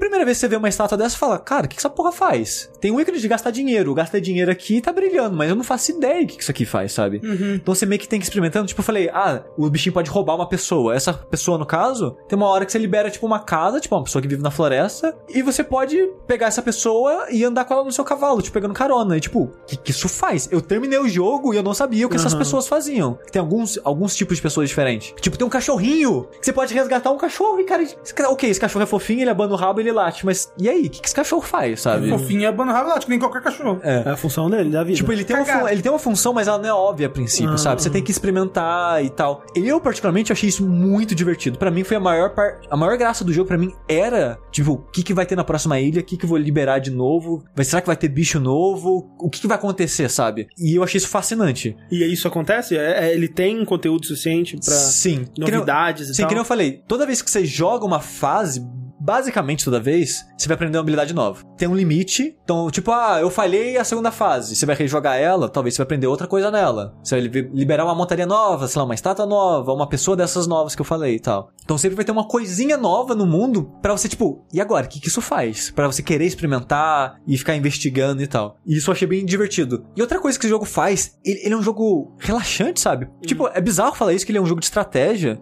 Você tá correndo contra o tempo, né? Tem Sim. ameaças. mas assim, é muita folga. Eu só encontrei o Uhum. inverno por- de propósito, sabe? Que eu fiquei enrolando, que eu queria fazer algo específico no mapa, eu não sabia que tinha inverno. Eu só fiquei tipo, ah, vou ficar nesse mapa até fazer algo específico que eu nunca fiz. Quando eu fiz aquilo, eu demorei tanto tempo pra conseguir que começou a, a- a nevar. E eu não sabia que tinha isso. E quando começou Uhum. a nevar, eu percebi que todas as minhas maneiras de fazer recurso, fazenda e animais, o que seja, sumiram. Hum. Porque, tipo, os animais que eu caçava no inverno, eles, sei lá, sumiram. Morriam. E Aí, as assim, fazendas não cresceram nada. Vai ver, até tem. Quer dizer, eu não sei até que ponto você pesquisou isso, mas talvez até tenha uma maneira de conseguir recurso no inverno que você não tenha descoberto. Não tem. Não tem, né? Não tem. É tipo, o que eu acho prazeroso no jogo, além de, né, de explorar e de tentar descobrir as coisas, o o momento a momento dele, eu consigo ver muita gente falando que é chato, que é sem graça, ou é monótono, mas é, é instigante sempre, e ele sempre cobra muito do seu tempo. Tipo, você tá começando a sua vila, você, ok, eu preciso de recursos pra começar a fazer minhas, os muros, porque senão os caras vão invadir na, na segunda noite, que a primeira noite sempre é de boa, e vai, sei lá, matar alguém e eu preciso crescer. Então, ok, como é que eu coleto recurso? E no começo do jogo tem mais ajudas, tipo, você tem baú no- na floresta, depois não tem mais baú na floresta. Ah, tem um vendedor, que o vendedor, ele,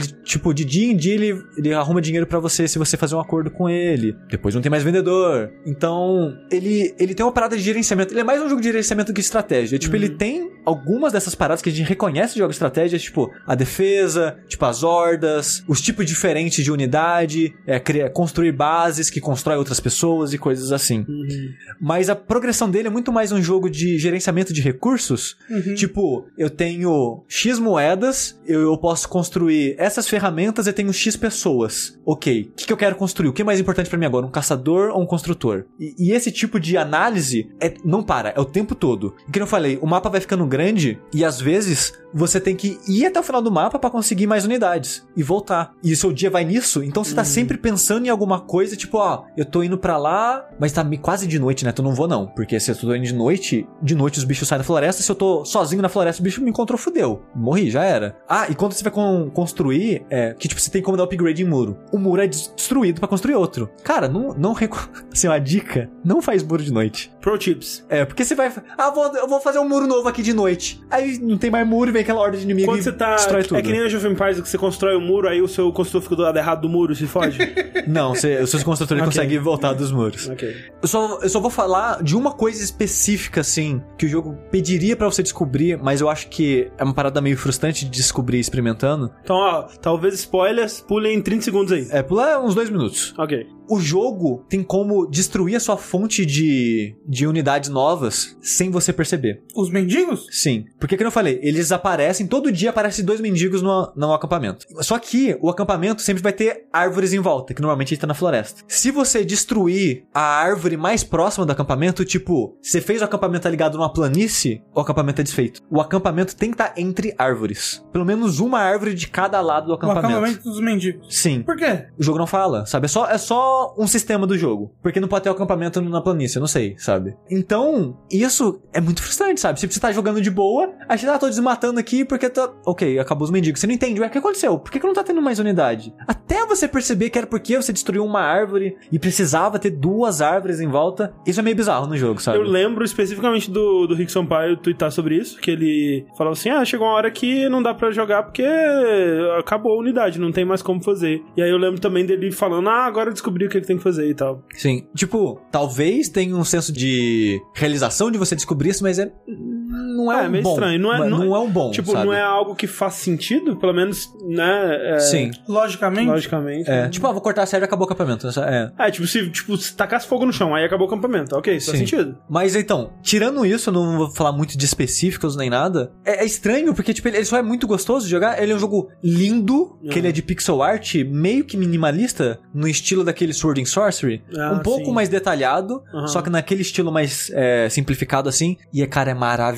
É muito, muito, muito bonito. O jogo ele tem várias mudanças climáticas, né? Tem, tipo, a neblina, chuva, né? A, neve é mara... fica muito bonito o cenário. Então, é um jogo gostoso de olhar. Ele Música, ele tem. a música dele, ela é bem baixinha, assim, bem ambiental, mas é gostosinha também. Uma parada meio, meio fast, Hum, sabe? Que é uma parada meio lo- lo-fi, assim. Sim. É, que eu achei bem gostosa a trilha. E ele é um jogo que ele é, tipo, tirando os momentos que, tipo, ai caralho, deu merda, é muito bicho, tá destruindo o meu muro. E, cara, eu não tenho nada que eu possa fazer. Tipo, tem aquele momento que você, fudeu, eu simplesmente não tenho nada que eu possa fazer. Eu só vou assistir a minha cidade se se transformar num gigante acampamento de mendigos. Ah, eu tô assim hoje em dia aqui em São Paulo. tem esses momentos de tensão em momentos específicos, mas de modo geral, ele é um jogo que ele preenche sua mente porque você tem sempre algo pra fazer e gerenciar ali, mas ao mesmo tempo é tão relaxante, sabe? É tipo, é estranho, né? Ligar essas duas coisas, esse tipo de tarefas e problemas pra resolver. Ele é um jogo sobre problemas pra resolver, né? Você normalmente você pensa, você pensa disso com você liga isso com estresse, né, tal. Só que esse jogo ao mesmo tempo é muito calmo, seja na trilha sonora, no visual, que é um jogo relaxante e gostoso de se perder nele, sabe? E ao mesmo tempo você tá, putz, o que que isso aqui faz, sabe? Então, ele, é um jogo meio mágico, assim, e eu achei muito divertido me perder nele durante essas, essas quase 20 horas. Eu devo ter deixado umas duas horas ele parado, que eu joguei bastante na TV ele. É, então, mas, tipo lá, quase 20 horas jogando ele pra terminar essas cinco fases. Sushi, você disse que é um dos melhores jogos que você jogou em 2018. 2018, mas não é um dos melhores jogos de 2018, porque não saiu em 2018. Isso é verdade. Isso é um bom jogo. Assim, se você gosta desse tipo de jogo, que é tipo gerenciamento de recursos, é, lidar com problemas ou até tipos experimentais de estratégia, porque, tipo, ele não é um jogo RTS nem nada do tipo, mas ele, ele envolve elementos semelhantes que eu consigo ver cutucar o gosto de algumas pessoas por isso. É, ele tá baratinho no Steam, acho que é tipo 28 reais, 27 reais, uma parada assim. E é um jogo que eu falei, rende bastante, é bem gostoso de jogar. Apesar que eu acho que algumas pessoas, algumas pessoas podem achar ele repetitivo, que eu falei, a partida leva uma hora ou mais mas, no- pro final do jogo, né? As primeiras partidas levam, sei lá, 30, 40 minutos. E você meio que tá fazendo a mesma coisa o tempo todo, então eu consigo ver algumas pessoas ficando cansadas do jogo, mas eu recomendo mesmo assim. É, não é o meu tipo de jogo, mas eu, eu tô ouvindo falar tão bem dele que eu quero dar uma chance. Tipo, eu não gosto de jogo de estratégia também. É. Mas, né? Então me parece o tipo de jogo que eu iria dormir. Ou então é um bom jogo de podcast, talvez. Mas aí, se tivesse várias side quests Aí eu ia gostar. e aí dungeons aí, inimigos. Dungeon, dun- dungeon é o que eu gosto no jogo. Bota dungeon no seu jogo que eu jogo. Falando em jogos de estratégia que misturam coisas e tentam coisas diferentes, que pelo menos eu não vi assim antes, vamos ver? Vou falar de Into the Breach, que é o novo jogo da Subset Games, que é o pessoal que fez o FTL, é Faster Than Light, que era um, um jogo que ele foi financiado pelo Kickstarter, e ele foi um grande sucesso, né? E deu bastante, digamos, segurança financeira para os seus criadores. Pra eles poderem ficar 5 anos fazendo esse É, jogo. exatamente. E, assim, o- eu só queria dizer aqui, um asterisco, que eu amo FTL. Ele, de roguelike, eu acho que ele é, assim, um dos meus favoritos. Três melhores roguelikes pra mim, assim, tipo, Bind of Isaac, FTL e Dead Cells. Dessa roguelites, digamos assim, né? Não roguelike clássico, né? Mas nessa pegada mais atualizada, assim. Cara, nossa, o FTL é muito, muito, muito bom. É, eu, eu não gosto de FTL. Um dos motivos é que o- ele é tipo, você tá navegando pelo espaço e aí você tem meio que encontros aleatórios que podem ser bons ou ruins, ou você toma uma decisão que pode trazer uma coisa boa ou ruim. E essa randomicidade aí dele, né? Essa aleatoriedade, eu, eu não gosto. Eu, tipo, eu, eu, eu gosto de jogos com menos sorte, assim, sabe? Então, não foi muito a minha cara FTL, mas é um jogo muito querido, né? Muito amado aí. E esse Into the Breach, além da galera do FTL, ele tem a ajuda do Chris Avalon, né? Que é um cara Que também ajudou um pouquinho no FTL. Ele, ele ajudou a fazer algumas daquelas encontros, eventos. Ah, tá. É, que ele, ele é o cara da. É o cara da Obsidian, né? Então, se você pensar em jogos da Obsidian aí, desde Fallout 2, Fallout New Vegas, Icewind Dale, Planescape Torment, o, o Alpha Protocol, essa porra toda. É, Mais recentemente, né, o novo Torment Isso. também. É, Mas é, é um cara, tipo, uma lenda aí dos RPGs, de, dos CRPGs, né? Então, é, ele tá ajudando na parte mais narrativa do Into the Breach. O que é engraçado que o FTL tinha muito mais narrativa É. do que o Into the Breach. Mas o, o que o Into the Breach faz de narrativa eu acho legal, que ele é um jogo que ele começa assim, né, narrativamente ele começa no fim da humanidade. A gente perdeu a guerra contra os Vex, né, que são uma raça de insetos gigantes, assim, tipo kaijus, assim, do Godzilla ou do Pacific Rim, digamos. Sim, uma raça alienígena que tá invadindo a Terra. É, um moscão, só que o moscão é o tamanho de um prédio, assim. Aí Sim. você precisa de robô gigante pra ir lá matar o moscão. Aí é muito louco, porque, tipo, você começa num futuro onde a Terra perdeu a guerra. Isso, Aí você volta no tempo exato. para o passado do fim do mundo, mas ainda no nosso futuro, É, que é quando a guerra tava rolando. em outra linha temporal, isso é importante também dizer. Sim. E a- nesse momento que a guerra tá rolando, já é tipo. Camadas polares derreteram, o, teve um alagamento mundial louco e, existe, e o mundo virou ilhas. Então, a cada, cada fase do jogo, né, é uma ilha diferente. Ah, que nem o Kingdom. Que, que,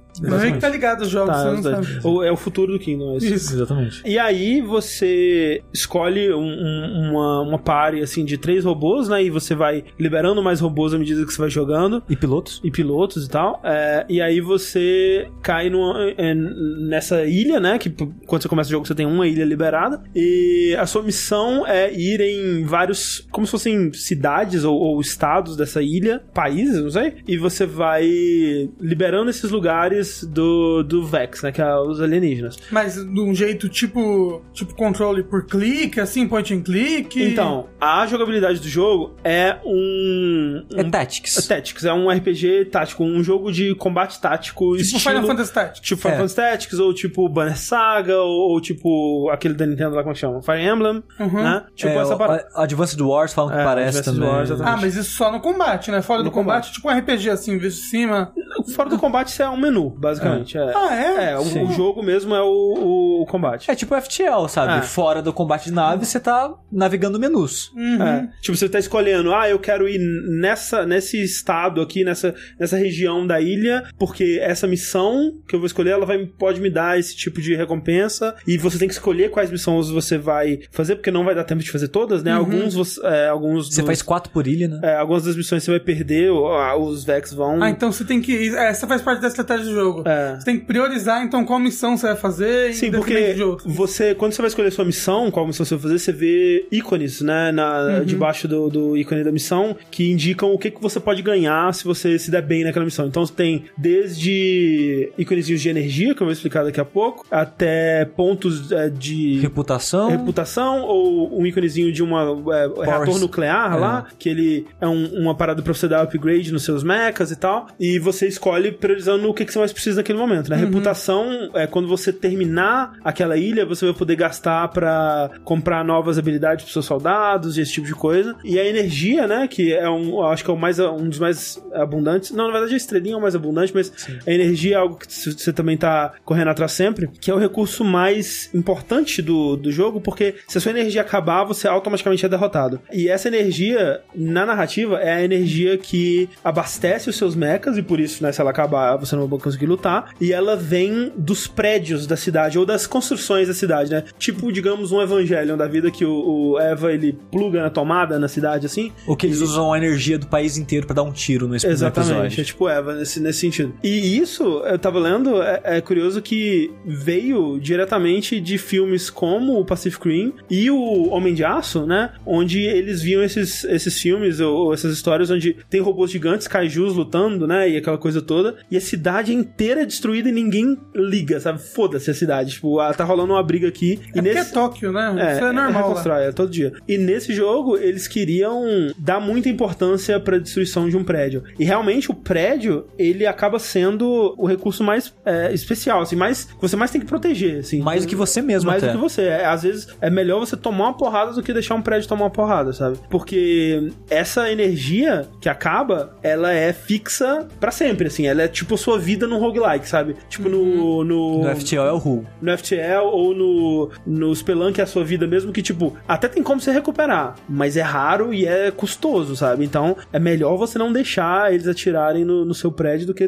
correr atrás depois. Exato, porque, tipo, cada prédio que eles destroem é um de vida que você perde. E Isso. você começa o jogo com seis, eu acho? É. Cinco ou seis. Nossa. E isso, e como eu disse, vai pra sempre, vai pra todas as Sim. ilhas e tipo, ele tem, ele é esse jogo de estratégia tático, só que ele tem esses elementos de roguelike. Então, é, é aquela coisa, quando você entra numa partida, você pode refazer um movimento de um personagem, e isso você pode fazer quantas vezes você quiser, tipo, ah, eu mexi meu mecha 5 quadrados pra direita, mas eu percebi que daqui eu, eu não posso fazer o que eu quero. Ah, então eu vou dar um undo aqui no meu, no meu movimento e ele volta pra posição original. Só na movimentação. Na movimentação. Uhum. No turno, se eu cheguei lá, ataquei um personagem e, e perdi o turno desse personagem, do, do meu mecha, eu posso voltar esse turno uma vez por partida. Pelo menos na dificuldade normal. Na dificuldade mais alta, eles tiram isso também. E recomeçar a missão, você não pode. Tipo, você não pode sair daquela missão, você não pode dar restart naquela missão. A única coisa que você pode fazer é abandonar completamente aquele jogo e recomeçar do zero. Mas uma coisa que é bom dizer nesse jogo, que ele é mais um xadrez É. do que um XCOM, sabe? Sim. Porque o XCOM, ele é um jogo tático, né? Só que em vez de ter o gridzinho, ele tem um grid visível, né? Sim, sim.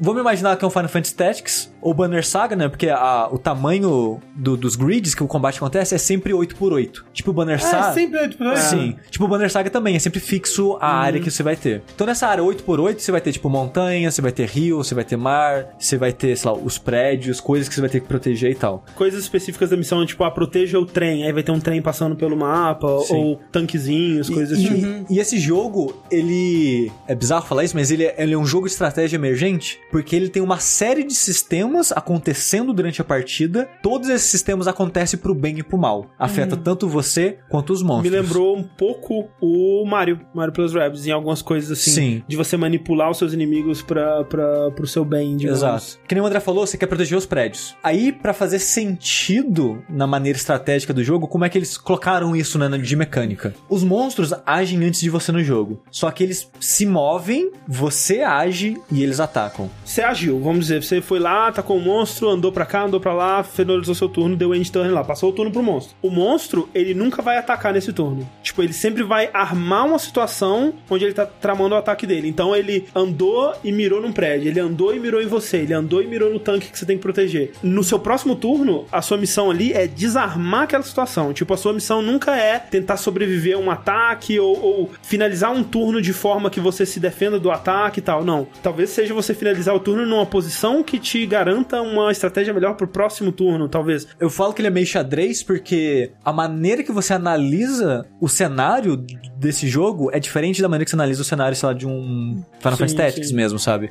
Porque você tá sempre tentando li- lidar com uma situação terrível da melhor maneira possível. Normalmente, você vai se fuder de alguma maneira. É tipo a vida. É tipo a vida. E você tá tentando tirar o melhor que você consegue daquela É, você situação. tá tentando é, organizar as coisas de uma maneira que você se foda o menos possível. É. Aí, ó, que curioso. Se você não conhece o jogo, antes de começar a jogar, você vê o que os seus robôs iniciais fazem, que você consegue mais robôs, né? Mas os iniciais, você pensa, nossa, que jogo estranho, eu quase não causo dano. É. Porque você começa com três tipos de robôs. Um que é tipo um Eva, né? Que é um. Parece Jäger, na verdade, né? É. Do Círculo de Fogo. Que ele anda e dá soco. É isso. O ataque dele é soco, ele arranca duas barras de vida dos seus inimigos. É. Tem uma unidade que é um tanque. Esse tanque, ele dá um tiro em cruz. No sentido de você, você pode dar em qualquer direção em formato de cruz e ele é vai até o quase fim um- da tela. É, ele é quase uma torre do xadrez. Ex- Exato. O tiro causa um de dano, o que é pouco, e move o inimigo um pra trás. Ah, e o soco também move o inimigo um pra trás. Isso é muito importante, que tem dois tipos de dano, entre aspas, né? Que, tipo, tem o dano, dano mesmo, que você tira a vida do inimigo, e tem o dano que você só empurra, né? Que também é muito útil e muito parte da estratégia. Sim. E tem, tipo, um canhão. Um que o- morteiro, assim. É, sim, que ele atira em arco, em- no sentido de cruz também, mas o tiro não é reto, né? Em arco, em cima do inimigo direto. E aonde o tiro cair vai causar um de dano. E no formato de cruz, a partir do ponto de impacto, ele vai empurrar todo mundo pro extremo daquela cruz. Sim. Do impacto. E por incrível que pareça, você usa mais o empurrar nesse jogo do que o dano. Uhum. Porque, por exemplo, tá um inimigo que é tipo uma aranha, ele vai atacar pra cima e vai acertar um prédio. Só que pra direita do prédio tá vazio. Então o que, que você pensa? Ok, eu não consigo matar esse inimigo com um ataque só. Porque ele tem, tipo, 3 de vida, e o máximo que eu vou conseguir arrancar dele é 2. Isso.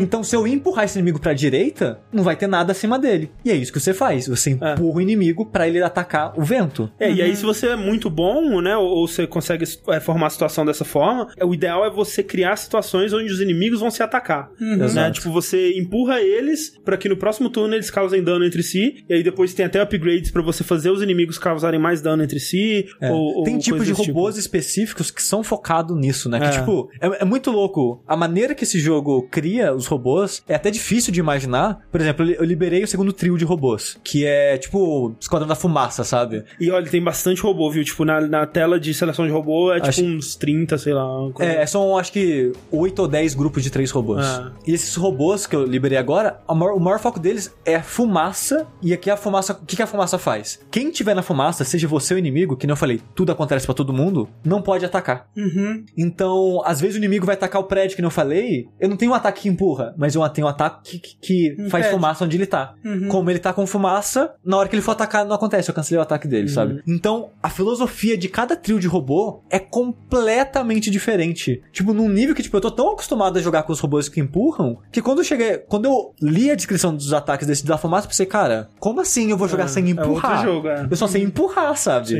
Aí você vai ver os outros, tem um que é tipo é, o Sumo, o grupo do Sumo, que o foco deles na descrição é faz- usar os inimigos contra ele mesmos. Então a maioria dos ataques desses robôs é de reposicionamento. Então você vai reposicionar os inimigos da maneira que o ataque deles acerta em um aos outros. É, e também tem uma coisa que esses insetos, né, esses Vex, tipo os aliens do. daquele filme do Shyamalan lá, como é que chama? Sinais. Sinais, eles são muito fracos à água. Todos? N- é, não todos, tem alguns que sobrevivem, mas a maioria, se você empurrar eles na água, eles morreram.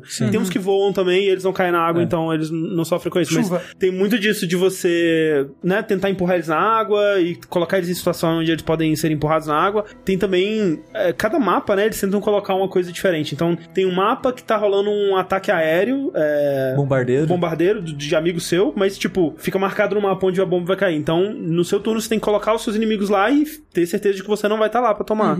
Tem mapa onde tem uma represa. E aí, se você destruir a represa, ela cria um rio e afoga todo mundo que tá na, na, na reta ali da, da represa e tal. Ma- Mas o jogo ele, ele possui um storytelling aí nas missões ou é mesmo. ou É bem mais- raso. É bem raso e é mais tipo entre ilhas, assim, sabe? Uhum. É, que cada ilha você conhece um pouco mais da. Tem um comandante, né? Uma, uma pessoa ali que, Uhum. que, que vai te dar as missões e tal. E você tem um pouquinho de história ali, mas é bem raso, assim. Eu acho que você não jogaria por isso, não. Ma- Mas o jogo tem um final? Tem. Chega um ponto que ele abre um. um- Uma última missão. uma última missão que você pode fazer imediatamente, que ela, que ela é, é liberada, ou você pode te- continuar jogando em todas as outras ilhas, né? Porque são quatro ilhas. São quatro ilhas. E conseguindo mais upgrades e mais, é, né, upando seus personagens, porque ele tem uma coisa tipo XCOM, que cada, cada personagem seu, ele... Cada ele- piloto dos robôs. Cada piloto do robô, ele tem um level pessoal dele que vai ganhando experiência à medida que você vai usando ele. E permadeath, né? Que tipo, se ele morreu no combate, aquele piloto morreu,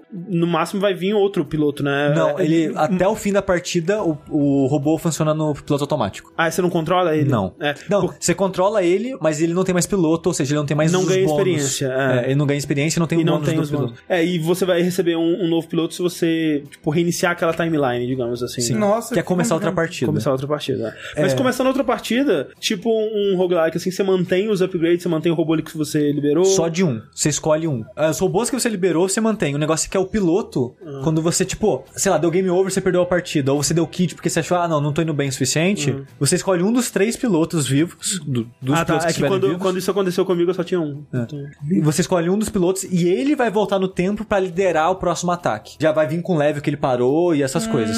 O seu- os seus robôs, eles não vão ter os upgrades, mas o piloto, ele vai ter os bônus dele. Então, como é tipo um roguelike, quantas horas ele demora? Ele demora pra terminar? Uma hora? Assim, a última missão, ela aparece quando você completa duas ilhas. Se você completar duas ilhas e for fazer a missão, 50 minutos, por aí. Ah, interessante. Se você quer fazer as quatro ilhas, aí vai ser muito mais tempo, porque o, o jogo, ele... Uma hora e meia. Eu não Mais, faço acho que ideia. mais, talvez. Duas. Porque ele vai ficando mais Ele difícil. vai ficando cada vez mais difícil. Nossa. E depende da sua prática também de, de enxergar as coisas, as ações e tal. Porque esse jogo, ele escala a cada ilha que você vai. Então, tipo, conforme. Pra liberar a segunda ilha, você tem que terminar a primeira. Mas se você perdeu e começou de novo, você pode escolher qual das duas você começa. Então, a partir do ponto que você liberou as quatro ilhas, você escolhe qual das quatro ilhas você quer ir. E todas elas começam no mesmo nível, com inimigos de ataques parecidos, com um nível de vidas parecidos. Só que a segunda ilha escala, a terceira, mais ainda, a quarta, mais ainda. E a última missão do mesmo jeito. Então, se você fizer a última missão assim que você completou as duas ilhas, ela vai estar mais fácil do que se você fizer ela depois de completar as quatro ilhas. O que parece estranho, né? Porque, tipo, o lógico ou mais é, esperado, digamos, seria que, tipo, ok, se você gastou mais tempo se preparando, fazendo todas as ilhas, upando seus, seus pilotos e pegando upgrades e juntando energia e tudo mais, você teoricamente estaria mais preparado pra ir pra missão final, né? E- mas não, é o contrário, ela vai estar mais difícil. Eu acho que essa decisão vem parcialmente de tipo, vamos deixar aqui pra pessoa fazer quando ela estiver confortável. Que muito desse jogo, ele, ele é um jogo difícil, ele é um jogo que ele precisa de bastante atenção e bastante estratégia, mas ele é um jogo que ele não tá te punindo constantemente, ele, tá, ele tenta te ajudar, sabe? Ele não vai te dar a vitória de graça, mas ele tenta te ajudar. É, com essa me, coisa, ah, tipo, me, me parece estressante. ele é Ele- estressante. muito. Eu tô à beira de um ataque de, de ansiedade toda a partida dele. É. Meu Deus. Como você falou, ele tem muita coisa, essa coisa de xadrez e às vezes você tá com uma situação ali e você fica só olhando pra tela. Às vezes eu fiquei, sei lá, 5, 10 minutos só olhando, pensando o que, que eu posso fazer, quais são as minhas opções, e aí andando com o robô pra cá, andando com o robô pra lá, voltando e tal, tipo, não, não é isso que eu tenho que fazer e tal. É, até você decidir uma coisa, porque que nem você te falou, às vezes você fica tentando encontrar uma situação onde vai dar tudo certo, mas às vezes você tem que escolher qual que é a menor pica pra você sentar, sabe? No E- caso, às vezes isso é bom. E, tipo, uma coisa que a gente não, não falou muito, eu acho que é parte da graça do jogo, é que o, é o quão não convencional ele é sobre esse tipo de jogo, né? Jogo de estratégia. Que nem eu falei no começo do meu bloco, eu falei que é jogos de estratégia que fazem coisas diferentes. Que nem eu falei, ah, tem um inimigo que ataca em cruz, ah, tem um inimigo que dá soco e tal. Mas a mecânica de empurrar, toda fase tem um perigo ambiental, tem o lance de você jogar um inimigo contra o outro. Tem o lance de, de é, quadradinhos que tem floresta pegarem fogo e, e causarem dano pra quem tá Exato. lá. Que eu falei, ele é um jogo emergente, né? Ele tem muitas mecânicas ali acontecendo e todas afetam todo mundo. E uma coisa que eu, que eu comecei a prestar mais atenção mais pra frente, assim, quando, né, quando o bicho começa a pegar, você começa a tentar usar tudo que tem ao seu dispor, né? Porque tá,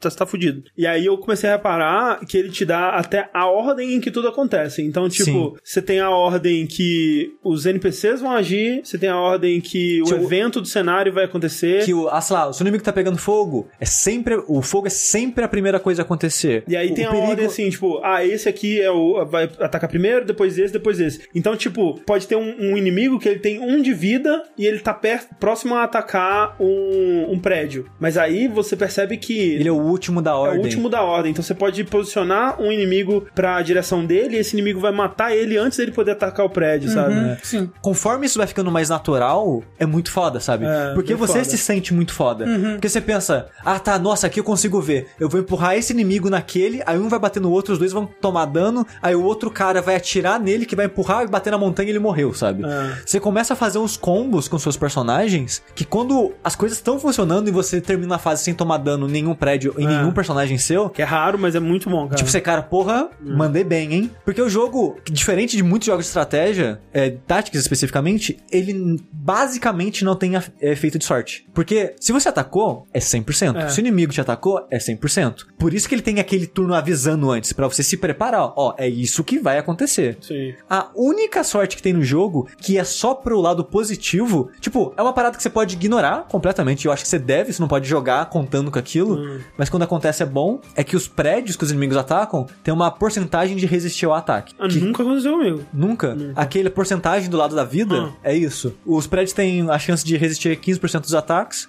Tem piloto que dá bônus a isso. Quando você ganha energia, essa energia já tá no máximo, você ganha acho que 2% a mais naquilo. Hum. Mas, tipo, é uma parada que você ignora. Você esquece que aquilo existe. Aquilo é só, tipo, uma benção divina É, de vez em quando. é. Então, tipo, ele não tem sorte. Ele é realmente, que nem eu falei, tipo um jogo de xadrez mesmo, sabe? Porque você sabe o que vai acontecer e é muito sobre você planejar a próximo turno, sabe? É. Assim, eu, eu- Um dos jogos desse tipo que eu mais gostei até hoje, né? Eu nunca joguei XCOM e Fire Emblem eu joguei o Awakening e eu gostei, mas o Fire Emblem é um jogo que ele, ele quase me fez crer que, tipo, esse tipo de jogo não é pra mim, de tão ruim que eu era no Fire Emblem. Tipo, nossa, como eu penava naquele jogo. Então eu, eu gostei, eu gostava dele, mas eu, eu não era bom, então não aproveitava, não sei. Um dos que eu mais gostei foi o Banner Saga e eu gosto muito do Banner Saga. Eu gosto muito do que ele faz no sistema de combate, mas eu acho que o que me manteve mais nele foi o mundo, a arte, a história e tal, que eu acho muito legal, inclusive tenho que jogar o 2. Esse, o Into the Breach, talvez seja o meu segundo favorito, assim, desse tipo, pelo menos por enquanto, assim, por, por mais que o jeito que ele estende o conteúdo dele provavelmente não vai me pegar, então se eu zerar ele uma vez, provavelmente vai ser aquilo pra mim, eu provavelmente não vou ficar voltando, e eu, eu vejo como que eles tentam estender o conteúdo, que é com robôs muito diferentes, que vão dar gameplay muito diferente, e essa Vira tentativa, jogo, né? é, essa tentativa de pegar o maior placar, né, fazer o maior número de pontos, que é isso que muda se você terminar todas as ilhas e ir pra última depois, né, isso pra mim não, não vai me pegar, mas eu entendo o que eles estão fazendo, mas eu gosto muito, muito dessa coisa dele ser um jogo de desarmar uma situação bosta, sabe? Tipo, o seu turno não é necessariamente se posicionar muito bem, não é necessariamente matar o maior número de pessoas possível, é você desarmar uma situação que tá pra acontecer e tá, vai todo mundo morrer. E aí o que, que você faz agora, sabe? E aí, isso, é, isso eu acho muito legal. Uma coisa que me destrói nesse jogo é que tá tudo sobre o seu controle. Se você perdeu, é porque você fez merda. Não, não é que você errou a porcentagem do tiro, não, Também sabe? tem isso, é. E ao mesmo tempo que isso é bom, isso te destrói quando você falha. Porque, cara, tem às vezes que eu faço uma cagada que eu falo, cara, o que que eu fiz aqui, velho? e, tipo, foi um efeito cascata que, tipo, eu perdi a partida por causa que eu cliquei errado, sabe? Sim. E, e isso me eu falo, não, velho. Eu fecho o jogo e fico puto, sabe? Porque eu fui É, não, bom eu, demais, eu, eu já reiniciei timeline só porque, tipo, eu fiz uma merda e que, que não, não consigo conviver É, com não, isso. não, não parece ser o tipo de jogo pra mim. Eu não gosto de ficar muito estressado jogando videogame, não. Muito tenso, eu não gosto, não. Se é muito calmo, você dorme, se é muito tenso, você não joga. É, tem, Ok. que, ter, tem que ser um limiar ali. Tem Ok, que ser. entendi. For muito, não, é verdade, se for muito tenso, eu fico muito ansioso.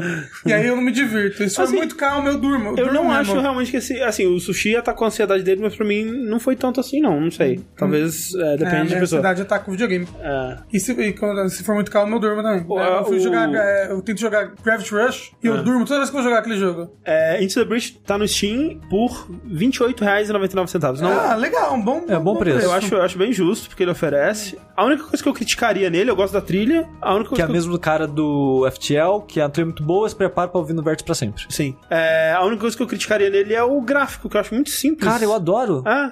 eu não gosto muito do design dos monstros, eu acho que é só uns insetos meio genérico, Me dos pare- robôs meio genérico. Me parece bem feio. É, e, o- e os cenários, assim, né.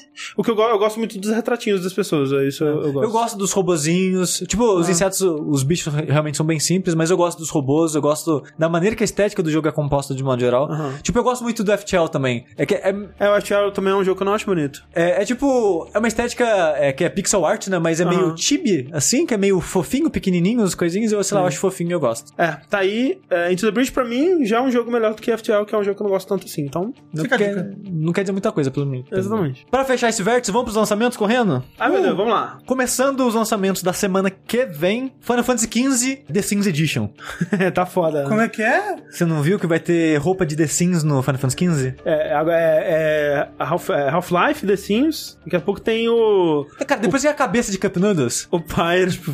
Caramba, eu não sabia. O que, que, que tem no The Sims no jogo, É galera? uma roupa- tipo uma roupa de super-heróis da realidade lá do É, The que Sims. tem, né? Tem programa de TV lá que tem uns super-heróis, aí é uma roupa dos super-heróis. Nossa também. senhora, não teve mais É, ideia, né? ass- é assim... Nem ah, existe mais The Sims, mataram a Maxis, não foi? A EA não matou a Maxis? Mas tem ainda. Mas é, cada Sims caga dinheiro em cima da EA. É. Mas olha só, Final Fantasy XV pra PC e o Royal Edition pra consoles da vida aí, dia 6 de março. Eu ia dizer, quando eu fiz essa lista on- ontem, eu pensei, ah, pô, que legal, vou colocar o Royal Edition aqui, porque né, é a versão que vai vir com todas as expansões, vai vir com tudo, é jogo completo. Uhum. Sai todas aquelas porra lá que eles atualizaram, vai estar lá. Só que não. Só que não, porque já anunciaram que tem planos de DLC até 2019. Que? Tem que ordenhar essa vaca até não poder mais, né? Mas é uma vaca que demorou 10 Nossa anos pra, pra nascer, né, Demorou gente? 10 anos e vocês vão gastar 10 anos com essa bosta agora. Tem que Nossa ser. senhora. Não, então é certo mesmo, porra. Eu tô. Certo não tá. Tá assim, porra. Então, o que que tem de problema de, de dar suporte a um jogo depois do lançamento? Vai ser que nem aquele jogo do trem, que é dois mil reais só de DLC,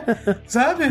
Ó, mas teve muito DLC gratuito aí já também, então. é... Sim, mas é. Mas o foda é que, tipo, ah, vou comprar a Royal Edition, que é a versão definitiva. Não, porque tem mais DLC pra sair. Ah, sim, mas é depois lança a Double Royal Edition. O negócio é não comprar, gente. Não, Ro- Royal with Cheese Edition. E não compra Chrono Trigger no Steam também, não. Pelo amor de Deus. favor. Nossa, não, mas não, olha só. compra Chrono Trigger, gente. É, não, Chrono Trigger pra comprar, não no Não, Steam. não compra no Steam. É isso. Assim, me dá uma vontade de voltar pro Final Fantasy XV agora que consertaram o episódio, o capítulo ruim lá. Cara, não dá não. Porque aquele, aquele é o menor dos problemas para Final Fantasy XV, cara. Não, mas é que eu tava gostando bastante do jogo quando eu parei. Ok. Foda-se, o problema é seu, otário. Também dia 6 de março pra PC, PS4, Switch, Sony, Fear Fact Sedna. É um jogo aí que todo mundo já esqueceu que existia, alguns nem sabem o que que é. E eu, por exemplo, não sei o que, que é. É que tinha o Fear Effect do PlayStation 1, é, sim. que era um jogo dos mulheres lá que ficava de calcinha. Sim, é um jogo de espionagem que eu mas nunca não, era, joguei. não, ah, era um jogo de mulher que ficava de calcinha. Era- Ok. é só, as pessoas só reconhecem Fear Effect porque era um jogo de duas Assim, mulheres que de as revistas da época só mostrava isso. É. É, não conheço dos jogos Ele por é, causa disso. ele é meio self-shading, assim. É, É, eu só achei na época que não tinha cel shading, é, né? sim. E aí anunciaram umas- um novo Fear Effect no Kickstarter. Sim, uma- E há uns três anos atrás? Por aí. Assim, e aí agora vai sair, quem diria? quem diria? É, parece que o jogo agora vai ser tipo um Desperados. Porra! Não, o que, que é desesperado? É tipo o Shadow Tactics. É, Gosto assim, muito. parece. Vendo o trailer, Deixa eu ver aqui. porque é a visão de cima e você controla mais de um personagem ao mesmo tempo. Mais de então, uma calcinha não então tem? imagino, Isso. né, que é em clique em tempo real lá e tal. Olha, para, olha, pior, olha, pior que parece mesmo. Quem diria? Vai ser bom? Não Ó, sei. E ó, já aumentou a minha, meu interesse em 200% Mas aqui. ela tá vestida aí nesse screenshot. né? Tá Subiu errado. de 0 pra 0,2 é agora. isso aí, exatamente. Continua na semana, vai sair aquele jogo lá que a ideia é legal, mas será que ele vai ser? Que é o Way of the Passive Fist. Olha, spoiler, não. Você já viu gameplay desse jogo? Chico? É Undertale, só que só Pacifist Road. Olha só, esse jogo, ele tem uma ideia muito legal. É uma ideia muito legal. Mas olha só, é que é uma ideia que é o seguinte: você joga com um cara, com um personagem, que ele vai enfrentar outros inimigos, mas ele não bate no inimigo. Sabe como no filme de Kung Fu, que o, cara não quer lutar, aí os caras vêm atacar ele, aí ele só desvia os ataques, É, assim. só, só dá aqueles tapinhos assim pra É, desviar. derruba no chão e tal, e, o- e o cara meio que é derrotado pela própria força dele, sabe? E, o- e a pessoa mesmo só tava controlando ali e tal. Muito legal, muito legal. O que que isso transfere num jogo? Rock Num- Band. Não, num sistema de, de jogo do Batman, onde você dá parry no, no ataque dos inimigos, e aí você tem um botão que você dá uma dedada no cara. E aí você, você dá uma dedada no cara, você não tá sendo... Tipo, se eu chegar aqui no sushi e dar uma dedada nele... É, talvez ele goste. Talvez ele goste, mas ele não vai me chamar de passivo, no máximo ativo.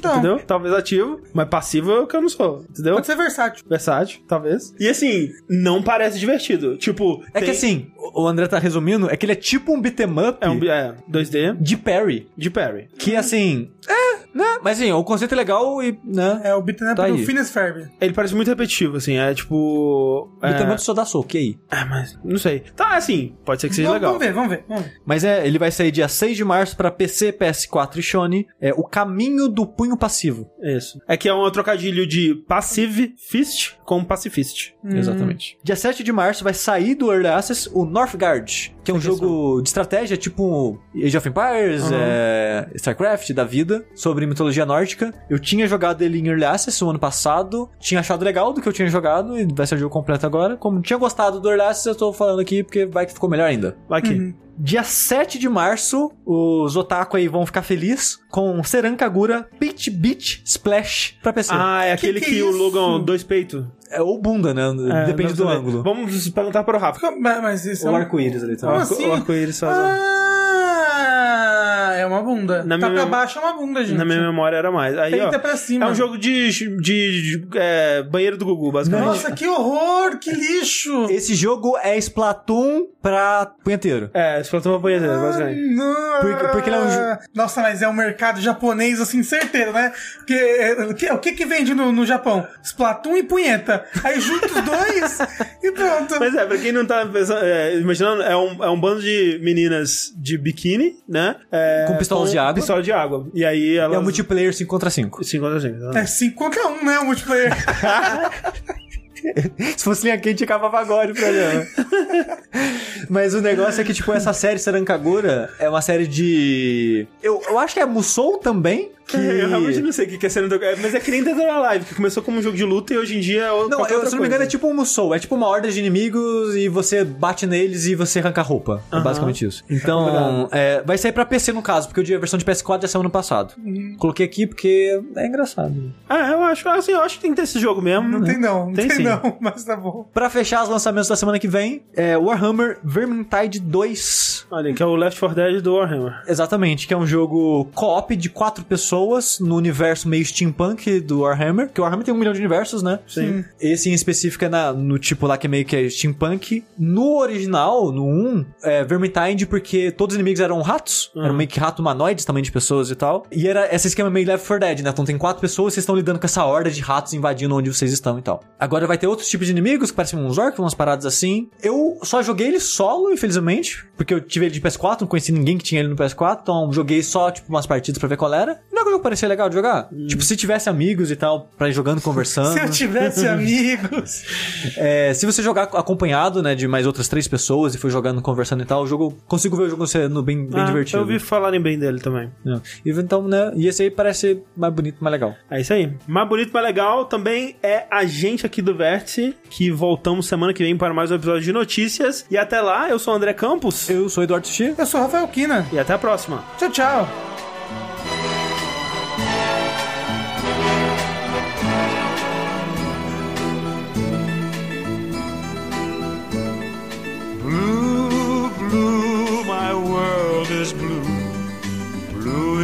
My world, now I'm without you. Gray, gray, my life is gray. Cold is my heart since you went away. Red, red, my eyes are red, crying for you alone in my bed. Green, green, my jealous heart. I doubted you, and now we're apart. When we met, how the bright sun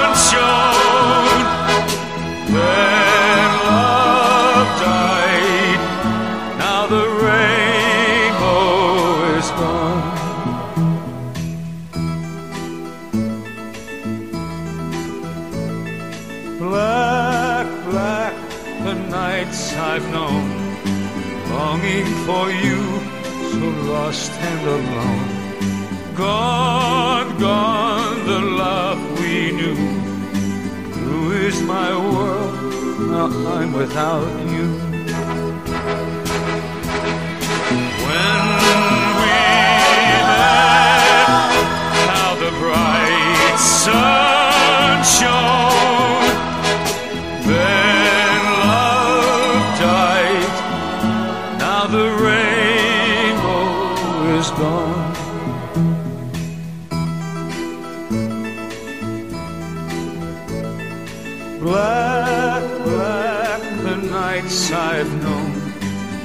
For you, so lost and alone. Blue, blue, my world is blue. Blue is my world. Now I'm without